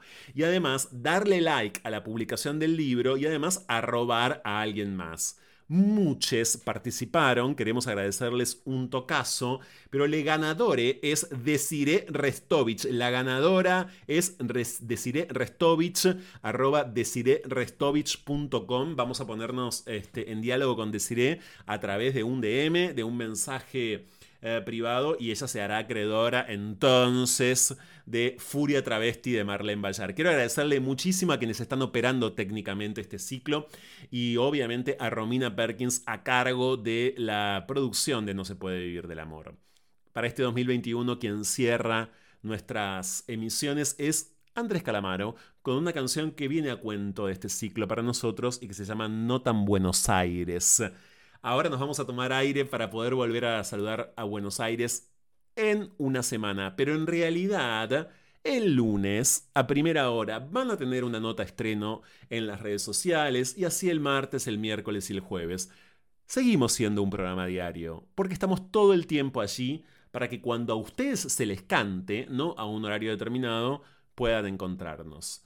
Puedan efectivamente incluso, como no, criticarnos si quieren. Gracias Mr. Spock, gracias Laura Brandi, Laura Lingüidi que estuvo mandando unos mensajes divinísimos, Mr. Spock, gracias querido Juan Cataño por lo que decías hoy temprano en redes sociales. Hasta el próximo sábado y hasta el lunes.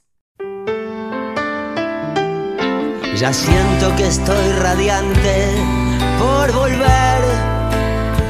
Tengo en cuenta que el diamante es carbón con el doble de canciones, tratando de cambiar emoción por canción. También lo hago por mi bien y por mi afición suicida preferida, rock de verdad, con amistad. Vuelvo a tomar aire para saludar Buenos Aires. Vuelvo al palo, a una ciudad del palo, donde tu equipo es lo más venerado. Aunque suene exagerado, pero es verdad, estoy en la ciudad de la pelota. Se estira y la pelota es el sentimiento. Y es bueno encontrar alguno despierto. Vuelvo a tomar aire para saludar otra vez a Buenos Aires. Apocalipsis total, el lado invisible del sueño flexible de la Argentina mundial. Y yo vengo a la ciudad que conozco de verdad, donde viven los míos y los que ya no están Llego como siempre con una locura transparente que repito cada vez que vuelvo. Porque a veces parece que estoy, pero me voy. Pero una ciudad además de cemento es carne y hueso y sangre. Y siempre estoy llegando a saludar a los aires. Tomar aire para volver a saludar a Buenos Aires.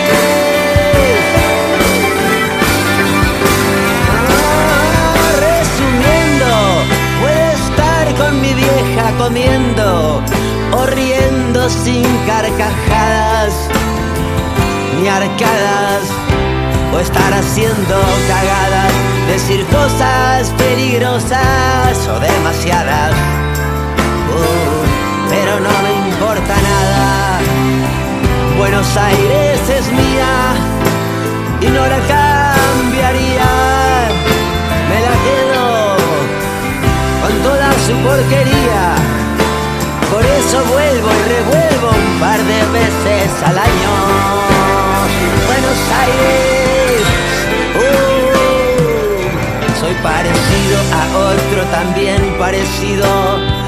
Conservamos todavía la chapa que nos creemos, la que a veces merecemos, no ser de ninguna parte en el mejor de los casos. Seremos un mundo aparte. Vuelvo a tomar aire para saludar a Buenos Aires. Mi Buenos Aires querido, yo te quiero desde lejos y desde cerca te extraño. Por eso vuelvo y revuelvo un par de veces al año. Acá la luz no decide, uno quiere algo y lo pide, pero igual por inocente te la clavan. Pero casi todos tenemos más o menos algún control amigo. La ciudad es testigo. Viejos aires, estás pobre y sin futuro. Yo te presto 20 pesos y cómprate lo que quieras. No puedo darte laburo, puedo tratar de entenderte. Si algún primo te da un chumbo, ya tenés más claro el rumbo. No me gusta, pero es lógico que pase. Si algunos chorros y grasas tienen 17 casas. Uh, justifico con reservas la escopeta. Es horrible, pero era previsible. Eso no arruina la gente de Argentina. Nacimos desorientados y nos educaron como tarados. Y nunca tuviste nada, pero un domingo podés ganar. Tu vieja prepara las empanadas y tenés un sentimiento, el viento textil y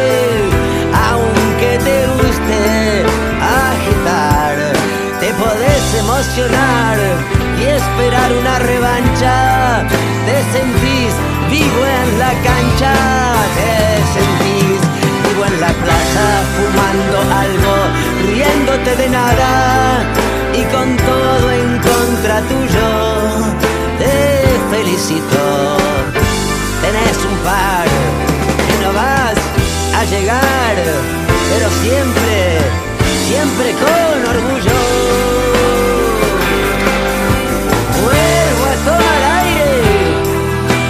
Saludar